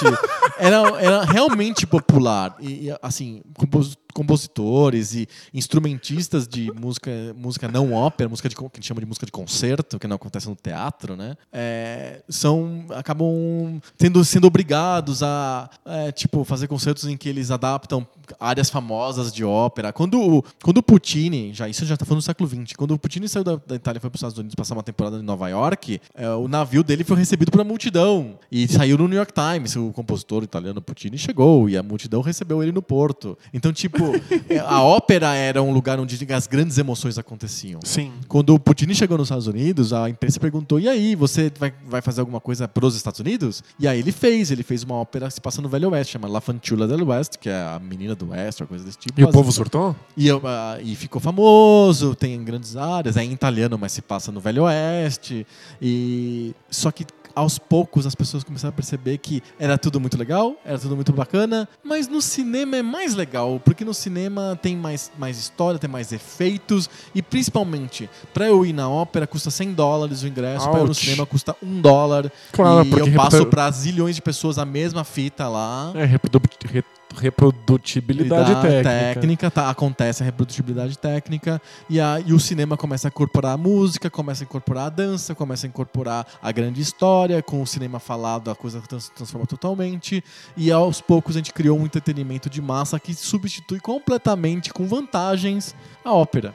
Então a música clássica perdeu a primazia de ser uma música que é que tem legado, que, se, que dialoga com outras e que se transporta no, no espaço, como era antes com a partitura. A música gravada tem isso. E ela perde a primazia de ter uma obra, uma, uma- um espetáculo totalizante que junta todas as obras, os tipos de arte num lugar Porque o só. cinema faz isso porque muito o cinema melhor. faz isso muito melhor Muito. e muito mais barato Exato. Pra produzir pra, e pra, pra pessoa assistir também. E aí ela, ela, ela falou assim: pra onde que eu vou, caralho? Pra onde que ela foi? Foi pra academia. Ah, os compositores continuaram em busca de uma complexidade técnica e de um virtuosismo técnico que a música popular não dava na academia. E eles foram criando modelos de composição e A música é, é mais complexa agora do que. muito mais complexa e Do que no é, século XIX? do que no século XIX, por exemplo. Existem movimentos da nova simplicidade, etc. Mas em geral é a música que porque é natural, é igual nas artes plásticas. Você tem séculos atrás de você, você não vai fazer de novo o Guimarães Rosa. Eu não vou. Se eu escrever igual o, o, o sei lá, o José de Alencar, vai ser ridículo. Não dá, eu não, posso fazer isso. Eu preciso de fazer uma coisa nova. Eu tenho séculos de literatura atrás de mim. Na música é exatamente a mesma coisa. Na música escrita tem séculos de música escrita pra pra você olhar. No Facebook, você escreve um clichê, ninguém percebe, ele some lá naquela barra vertical e adeus. Exato. Na literatura, na música, isso fica marcado pra Nas sempre, artes né? plásticas. É só pensar na revolução que a fotografia deu para as artes plásticas. Aquele retrato que é igualzinho o cara que tem a ruguinha, que tem a verruga na ponta do nariz, não tem graça porque a máquina fotográfica faz assim e tirou a foto do cara com a verruga. É verdade. Então transforma as artes plásticas. O Picasso vai ficar pensando, eu vou fazer o cara igual o- os monstros, os demônios que estão na mente. Sei lá, no Picasso não é tão isso. Os, os expressionistas alemães são mais isso do que o Picasso. Mas, tipo, eles tentam reproduzir coisas que não estão ali. Por exemplo, os impressionistas franceses querem fazer com que eh, a pintura reflita os diversos tons da cor refletida pelo, pelo, na água, da, da luz, do sol, em diversas etapas do dia, porque o sol se mexe. Eu quero pegar aquela micro diferença do amarelo menos amarelo e o amarelo mais amarelo, sabe? Tipo, porque só retratar coisas e grandes cenas né, a fotografia A faz fotografia também. faz, tem que se divorciar do mundo, porque a fotografia lida melhor com o mundo. né? Exato. Então, aconteceu igualzinho na música e hoje a, a música que é produzida hoje, ela exige do ouvinte um conhecimento de história da música, porque senão ela fica muito na tua cara, muito jogada, senão ela não faz sentido. Você precisa entender para onde, onde começa, para onde vai. É por isso que ela não tem mais a música contemporânea não tem mais um público de massa, ela tem um público específico que mora na academia. Um público É igu- super nichado. Um público né? super nichado que é igual ao público super nichado das artes plásticas e é igual ao público super nicha- nichado da literatura, da literatura mais acadêmica, não essa literatura Game of Thrones que vende na livraria, da, da literatura, sei lá. Game of Thrones é nichado ainda. É, é um Se nicho. bem, é nichado. É nichado, A é. TV é, é fenômeno. É, mas né? a literatura menos, né? Sei lá, J.K. Rowling, eu tô falando, pensando assim, sei lá. É uma literatura comercial, tem uma literatura acadêmica que pouca gente tem acesso. Eu não sei nem os nomes dos autores, porque eu não tô nesse mundo, eu tô em outro. Então, a música clássica atual, contemporânea, é feita para é, para poucas pessoas, porque ela tem, ela tem que carregar a linguagem da complexidade da música escrita no mundo em que a música popular existe e ela perdura e ela dialoga. Você pode fazer uma banda hoje que dialoga com os Beatles e com, dialoga com, sei lá, com Chuck Berry. E aí eu crio uma coisa nova, sei lá. Sim. Eu preciso criar uma coisa nova. Eu posso criar coisas novas da música popular como não dava pra fazer antes, com- quando não tinha música gravada. E, e- e aí, por que, que o conceito do Dudamel ficou vazio, apesar de ser Beethoven, e apesar de ser a nona sinfonia que é tão conhecida, que todo mundo conhece o, o tema do final da, da sinfonia, que é a Ode Alegria? Por quê? É Porque ela parece distante no tempo, parece museológica para a maioria das pessoas. Porque a linguagem de Beethoven ela diz muito sobre o homem do século do começo do século XIX e, e o, o público de hoje quer saber coisas quer, quer saber de coisas que representam o que o, é o, as dores do homem do século XXI e no máximo embora tenha muita música e a, e a minha música favorita muita, muita música do século XX ainda parece distante para as pessoas. E a, a- esse, os americanos nos anos 50 depois da guerra é, eles tinham uma eles queriam fazer com que a arte a alta cultura se encontrasse com, com o povo Sim. porque isso tinha muito a ver com o New Deal, com o modelo do Franklin Delano Roosevelt de popularização de tudo, etc. E aí eles, eles inventaram um termo muito engraçado chamado middlebrow. Não é nem highbrow, que seria a super academia, e nem lowbrow, que seria tipo super comercial. Seria o middlebrow. E a, a música clássica tradicional estaria nesse middlebrow. Então tinha concertos na televisão, tinha é, disco, tinha grandes artistas que eram famosos e que tentou se criar assim, um ambiente intermediário entre a academia e a, o mainstream comercial. E que fim deu isso? Não foi pra frente. Nos anos 60, a contracultura comeu tudo isso. assim. Porque Os Beatles engoliram. os né? Beatles e principalmente o, mo- movimento hip, a, a entrada do rock. O rock virou o middlebrow de hoje. E é engraçado, né? Porque tem a lowbrow, sei lá, sei lá, tô pensando assim, hum, a música brega paraense, o funk carioca. O Michel Teló. O Michel Teló, música sertaneja, estaria no lowbrow. No highbrow teria lá o John Adams fazendo música na Califórnia, sei lá, o, Andrew Norman fazendo lá em Boston. Sei lá, coisas que só conhecedores de música de concerto hoje conhecem. E no Middlebrough estaria o rock, que não é nem conhecido nem tão fácil quanto, sei lá, a música sertaneja, Meu Pau Te Ama, e nem também nem tão difícil quanto uma música acadêmica. É uma música que fica no meio do caminho. O rock acabou ocupando esse espaço. A música clássica tradicional acabou ficando sem espaço. E aí, aí tem os preconceitos, é coisa velha, é coisa de velho, e o público realmente envelhece. É, eu, eu fui em concertos na, no, nos Estados Unidos, é, e a da Filarmônica de, de Nova York, por exemplo, na a sala interessante e tal, tinha, só tinha velhinhos e asiáticos e estudantes de música. Só tinha esses três tipos de gente. A Ásia representa um respiro porque eles estão chegando atrasado. E eles estão Tem área de novidade. Eles estão achando muito legal incorporar valores que eles consideram, assim, bacanas da, da, da, da cultura ocidental. Eles Mas- são super atra, atra- atraídos por isso, os chineses principalmente. E aí eles criam, querem criar super pianistas que tocam tudo sem erros, porque eles são têm aquela técnica Eles querem, de... eles querem vencer. É, eles, eles querem que que nem super ginasta, sabe? Sim. O super ginasta chinês que não erra nunca, porque ele é treinado desde um ano e meio de idade. Ele também acontece na música. E eles estão se apropriando desse mundo. Mas fora isso, né? Então tipo, você vai no concerto em Nova York, é velhinhos, chineses e estudantes de música com partitura na mão. É isso. E é a, a molecada que surge nisso surge porque estuda música, né? São estudantes. Acho que é o, é o- é o ponto de entrada. né, Assim na como a- o- a- os artistas clássicos meio que conversam entre eles, assim como os escritores conversam entre eles, os músicos também acabam conversando entre eles. Tem pouca gente como eu, por exemplo, que eu gosto de acompanhar, mas não sou um cara entendido e não sou músico em si. E, e eu mesmo assim eu não sou tão próximo da música contemporânea porque ela é mais distante de mim mesmo. Eu gosto de algumas, alguns compositores, que alguns compositores que conseguem dialogar com o público. Acho que o meu compositor vivo atualmente que eu gosto mais é o John Adams, é um compositor americano que eu, eu gosto bastante de verdade. É, e ele é mais acessível. É, tem um compositor de Nova York que é bem famoso porque ele fez muita música popular, que é o Philip Glass, minimalista, blá e tal. Eu acho muito ruim, mas ele é um cara que consegue comunicar com o público também. E, mas assim, tirando algumas exceções, quase toda a produção contemporânea é para músicos, né? ele fala com os pares. E não, e não é uma falha deles, é uma falha da gente achar que ele tem que se comunicar com outros, porque no fundo, a- o, o espaço que ele tinha de comunicação musical com o público já foi, tomado. né? Tomado É por outra coisa.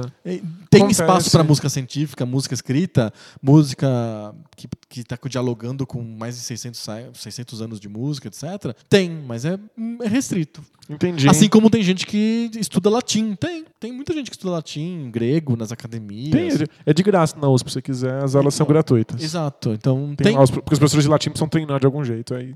Exato, mas eh, tem gente, eu conheço, tenho vários amigos que dão aula de grego, por acaso, sei lá, aconteceu. Eles, eles são amigos que eu conheci por causa da música e por acaso eles também gostam de grego e dão aula de grego. Que legal. Grego antigo, né? Pra grego ler pra, a pra Odisseia, você fazer assim, né? turismo na Grécia, não é pra ler a Odisseia, ler no original. E sei lá, é um nicho, assim como tem esses nichos, a música clássica também é um nicho e a- o, o sonho do Middlebrough que os americanos tinham nos anos 50, O rock. o comeu. rock comeu. O, essa, esse Middlebrough existe na Europa até um certo mo- mo- momento. Sim. Não é tão forte, mas existe um pouco. Mas, em geral, é uma coisa de acadêmicos. Entendi. E é, é por isso que o concerto do Damel tava lotado. Tava gente pulando pela janela lá em Barcelona. Porque é uma sala de concertos que cabe, sei lá, 200 pessoas. Que pagaram uma grana. Mas, mas é barato. Esses concertos não são caros. São não baratos. enche, né? Se você vai assistir a Madonna, sei lá, é muito mais caro do que um concerto. É extremamente caro.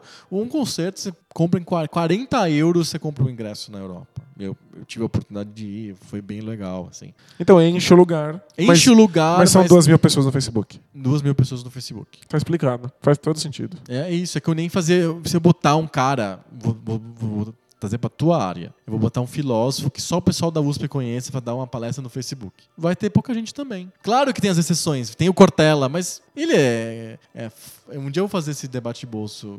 A filosofia pop. Isso. Ou sei lá, o, como que é o cara que jantou com o Sérgio Moro agora, esqueci o nome dele. o Leandro Carnal. O Karnal. Karnal no Facebook tem muita gente, mas o outro filósofo, até muito mais reconhecido, na USP, etc., tem pouca gente. É, A gente é. fala sobre a filosofia pop. Dá, dá- um bom debate de bolso. Fechamos? Nossa, fechamos. Foi, eu acho que foi longo. Foi bem mas- longo, foi bem longo. Mas uh, você re- realmente botei aquele cinto na jornada e a gente chegou exatamente onde eu Chegou? queria. Você entendeu? Nossa. E eu acho que por um, por um por acaso a gente falou de dois temas que são temas extremamente misteriosos para a maioria das pessoas e que é um, o que que é música clássica? Eu acho que eu tentei explicar. É música escrita, ponto. É, e o outro, qual que é a diferença da música clássica e da música popular? Acho que eu tentei explicar também. Eu fui animal. Eu, eu me sinto tão esclarecido que eu vou ter te dar 10 reais. Ah, muito obrigado. Porque isso acontece quando eu me sinto esclarecido, né? Legal, então pode acessar lá o apoia.se barra PocoPixel e deu lá seus 10 reais. Nossa, foi muito foda. Cartinhas? Ainda tem fôlego? Pô, vamos lá. Você quer ler as cartinhas você, dessa vez? Eu, vou- eu vou passar. É, é por causa da tradição, né? A gente tem que manter a tradição. Ah, tá bom, então. É que nem a... o- a, a gente... Não, isso aqui eu ia fazer uma piada ligada ao ta- tapete vermelho, mas só os mecenas esclarecidos escutaram o tapete vermelho, então quem não é esse mecenas esclarecido vai ficar com vontade. É só assinar lá, apoia.se barra PocoPixel e aí vocês vão poder escutar o que a gente falou antes da gravação. É, é isso. Que foi sobre tradição. Foi sobre tradição dentro da culinária. O PocoPixel é coisa de, de maluco mesmo. Cartinhas? Cartinhas. Cartinhas.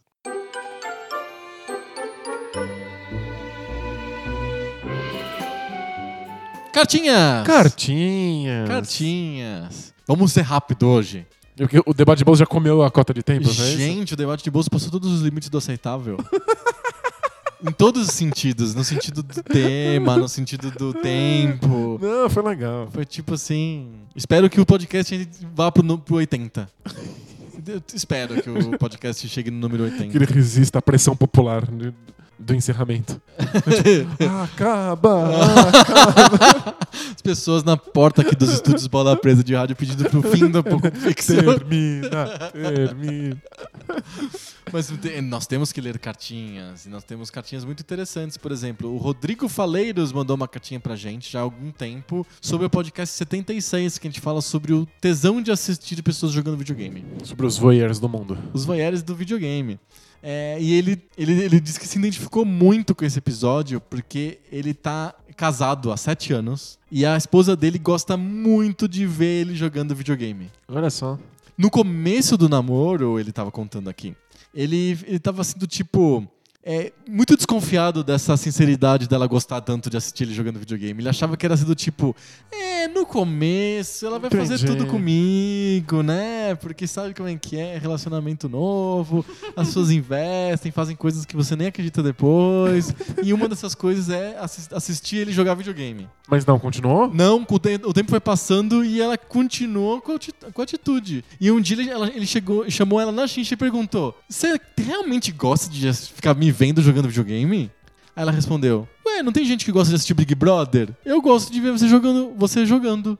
Ah, então não é só que ela vê o jogo, ela também vê ele jogando. Exato. Ela continua. Eu acho bonito o jogo, a história e como você se envolve nela. Bonitinho. É como se eu estivesse vendo em filme o que acontece na TV e na vida real ao mesmo tempo. Que legal. As duas camadas, né? O jogo e o jogador. Porque a gente jogando não tem muita consciência dessa camada em que somos nós jogando, né? Essa camada é, é muito imperceptível pra nós, mas uma terceira pessoa ali eh, assistindo consegue ter essa noção melhor. Bem legal. Sim.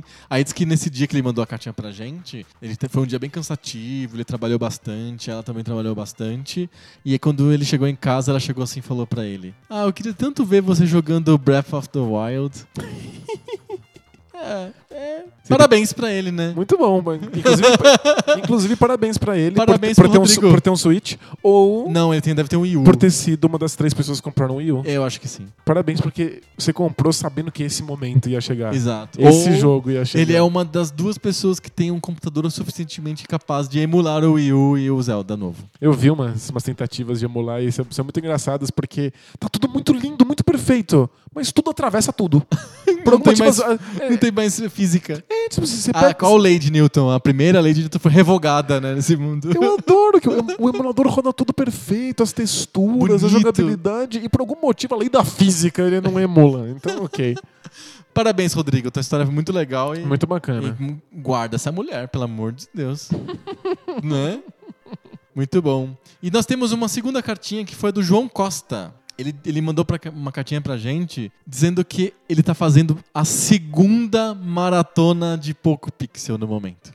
Como assim? Já acabou uma maratona e tá fazendo outra? É, ele já escutou todos os episódios do Poco Pixel, agora ele tá escutando de novo todos os episódios do Poco Pixel, porque acabaram e ele começou de novo. Caramba, ca- carteirinha de fã tá chegando agora pelo seu correio. É tão fã que ele deveria acessar lá o apoia.se barra Poco Pixel. O que você acha? Ele pode ouvir primeiro todos os episódios, depois ouvir todos os episódios na versão ao vivo. Exato! Com a gente Duas horas e 40 minutos de falação. Com a gente errando no meio. Várias tentativas. O- sabe o extras do diretor que tem no final do Poco Pixel? Isso é a versão expanded. Assim, é tipo. Versão gigante. Versão gigante e com a gente menos inteligente. É verdade, A né? gente fala mais lentamente, com muitos espaços entre as frases. E às vezes a gente para pra procurar o nome do jogo e aí fica um silêncio enorme. No, no gravado não tem silêncio. Você sabe o nome de todos os jogos, é incrível. Resumindo, a gente, a gente é as Gilmore Girls. no- Gilmore Girls. Na versão editada a gente é Gilmore Girls. Mas então, é, o, o, João tá dizendo pra gente que ele tem um. Ele começou a jogar relativamente tarde com o Nintendo 64, ok. ok. Só que ele tem um PlayStation 4 hoje, mas ele hoje ele gosta de, de jogar os jogos atuais pensando na história dos videogames e a história que mudaram, como que os consoles mudaram e chegaram até o PlayStation 4. É como a gente falou no, no, no episódio da, da, da crítica, né? De, de, do que esperar num jogo, isso realmente muda a sua relação com, com a obra, né? Exato. Tipo, abre uma nova camada de entendimento. Exato. E aí ele, ele, come, ele por exemplo, por conta de. Talvez, por conta de ele escutar tanto o Poco Pixel, ele começou a, a mudar o jeito como ele entende os jogos e mudar como, o jeito como ele entende os reviews dos jogos, por exemplo. legal. A crítica de jogos. Então, por exemplo, gráficos, ele começa a dar menos importância. Faz sentido. Ele começou a enxergar é, o papel do game designer. Hum, Mudou a visão de jo- videogame dele. Eu acho que isso encaixa com o tema da- do, do- episódio passado. Aquele caso que eu sempre conto do pai que botou o filho pra jogar toda a história dos Sim. videogames a partir dos 5 anos, o primeiro efeito colateral da brincadeira que ele, que ele percebe é que o filho não se importa com gráficos de, de jogos. Tipo, ele ama Super Meat Boy mais do que tudo, com aqueles gráficos simplórios. Bem simples. E o que é- não costuma ser uma coisa comum com crianças que gostam de ver tecnologia, gostam de ver os gráficos 3D muito loucos. Sim, é tudo massa velha, né? É. Muito bom. E, claro, ele escreve dizendo que no episódio 73, é, que foi o último da temporada passada, foi lendário episódio 73, né? Que a gente ficou martelando esse número o ano inteiro. Ele. é, A gente fez um debate de bolso sobre colocar o conteúdo na internet. Lembra? É verdade. é. E ele ficou muito pensativo e é, ele, ele quer começar a fazer o mesmo, juntar as coisas que ele gosta e colocar conteúdo na internet. Legal, acho O que a gente fala pra ele? Manda vai bala. em frente, manda bala, porque é libertador de verdade. Nossa, é, é muito gostoso receber o feedback, mesmo que ele, quando ele é pouco, mesmo quando, quando tem pouca gente recebendo seu conteúdo, tem alguém recebendo, isso faz muita diferença. E ele conta mais um pouquinho, que eu achei tão, tão legal no e-mail dele. Que ele, às vezes, é, ele escuta o Poco Pixel com a mãe dele. e ela gosta da nossa risada. ela acha engraçado, ri junto e que ela costuma escutar o, o debate de bolso junto com, Ah, com porque, ele. porque, tipo, esses videogames manjam nada, mas a risada vale A a, pena. risada é né? muito boa. Opa, A risada é show. Aí quando a gente entra em temas polêmicos, aí ele coloca o debate de bolso pra mãe dele escutar. Legal, né? Entendi. Será que ela gostou do, do, do debate sobre música clássica? Nossa, ela deve ter pedido ajuda do, do Exército da Salvação nesse momento. Por favor, bombeiros, me tirem disso. Deve ter gostado. É, é isso. É isso. Super, super cartinhas, super cartinhas. Cartinhas. E a gente termina mais uma semana de pouco pixel, beleza? Beleza. Tô, tô cansado. Né, né, né? Esse merece um descanso. Eu mereço um descanso. Eu vou te trazer um gelo. É. Fazer alongamento. Você, tipo. piscina, de, piscina de gelo, né? E vo- vo- Você é tipo o cara que fica no corner do. do Não, do, não faça do, isso. Do Super Punch Out. É, é- é- é só na versão do arcade. Na versão do, do Nintendo, não. Não, né? Porque aquilo, É muito aquilo é meio erótico, é. É meio erótico. Fechou, então semana que vem a gente volta com mais papo novo. Sobre videogame velho. Valeu! Tchau!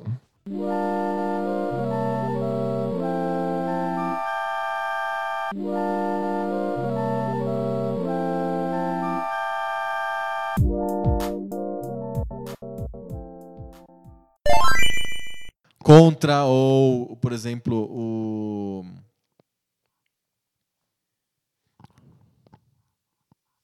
Esqueci o nome do jogo do Mega Drive. o ActRaiser, não.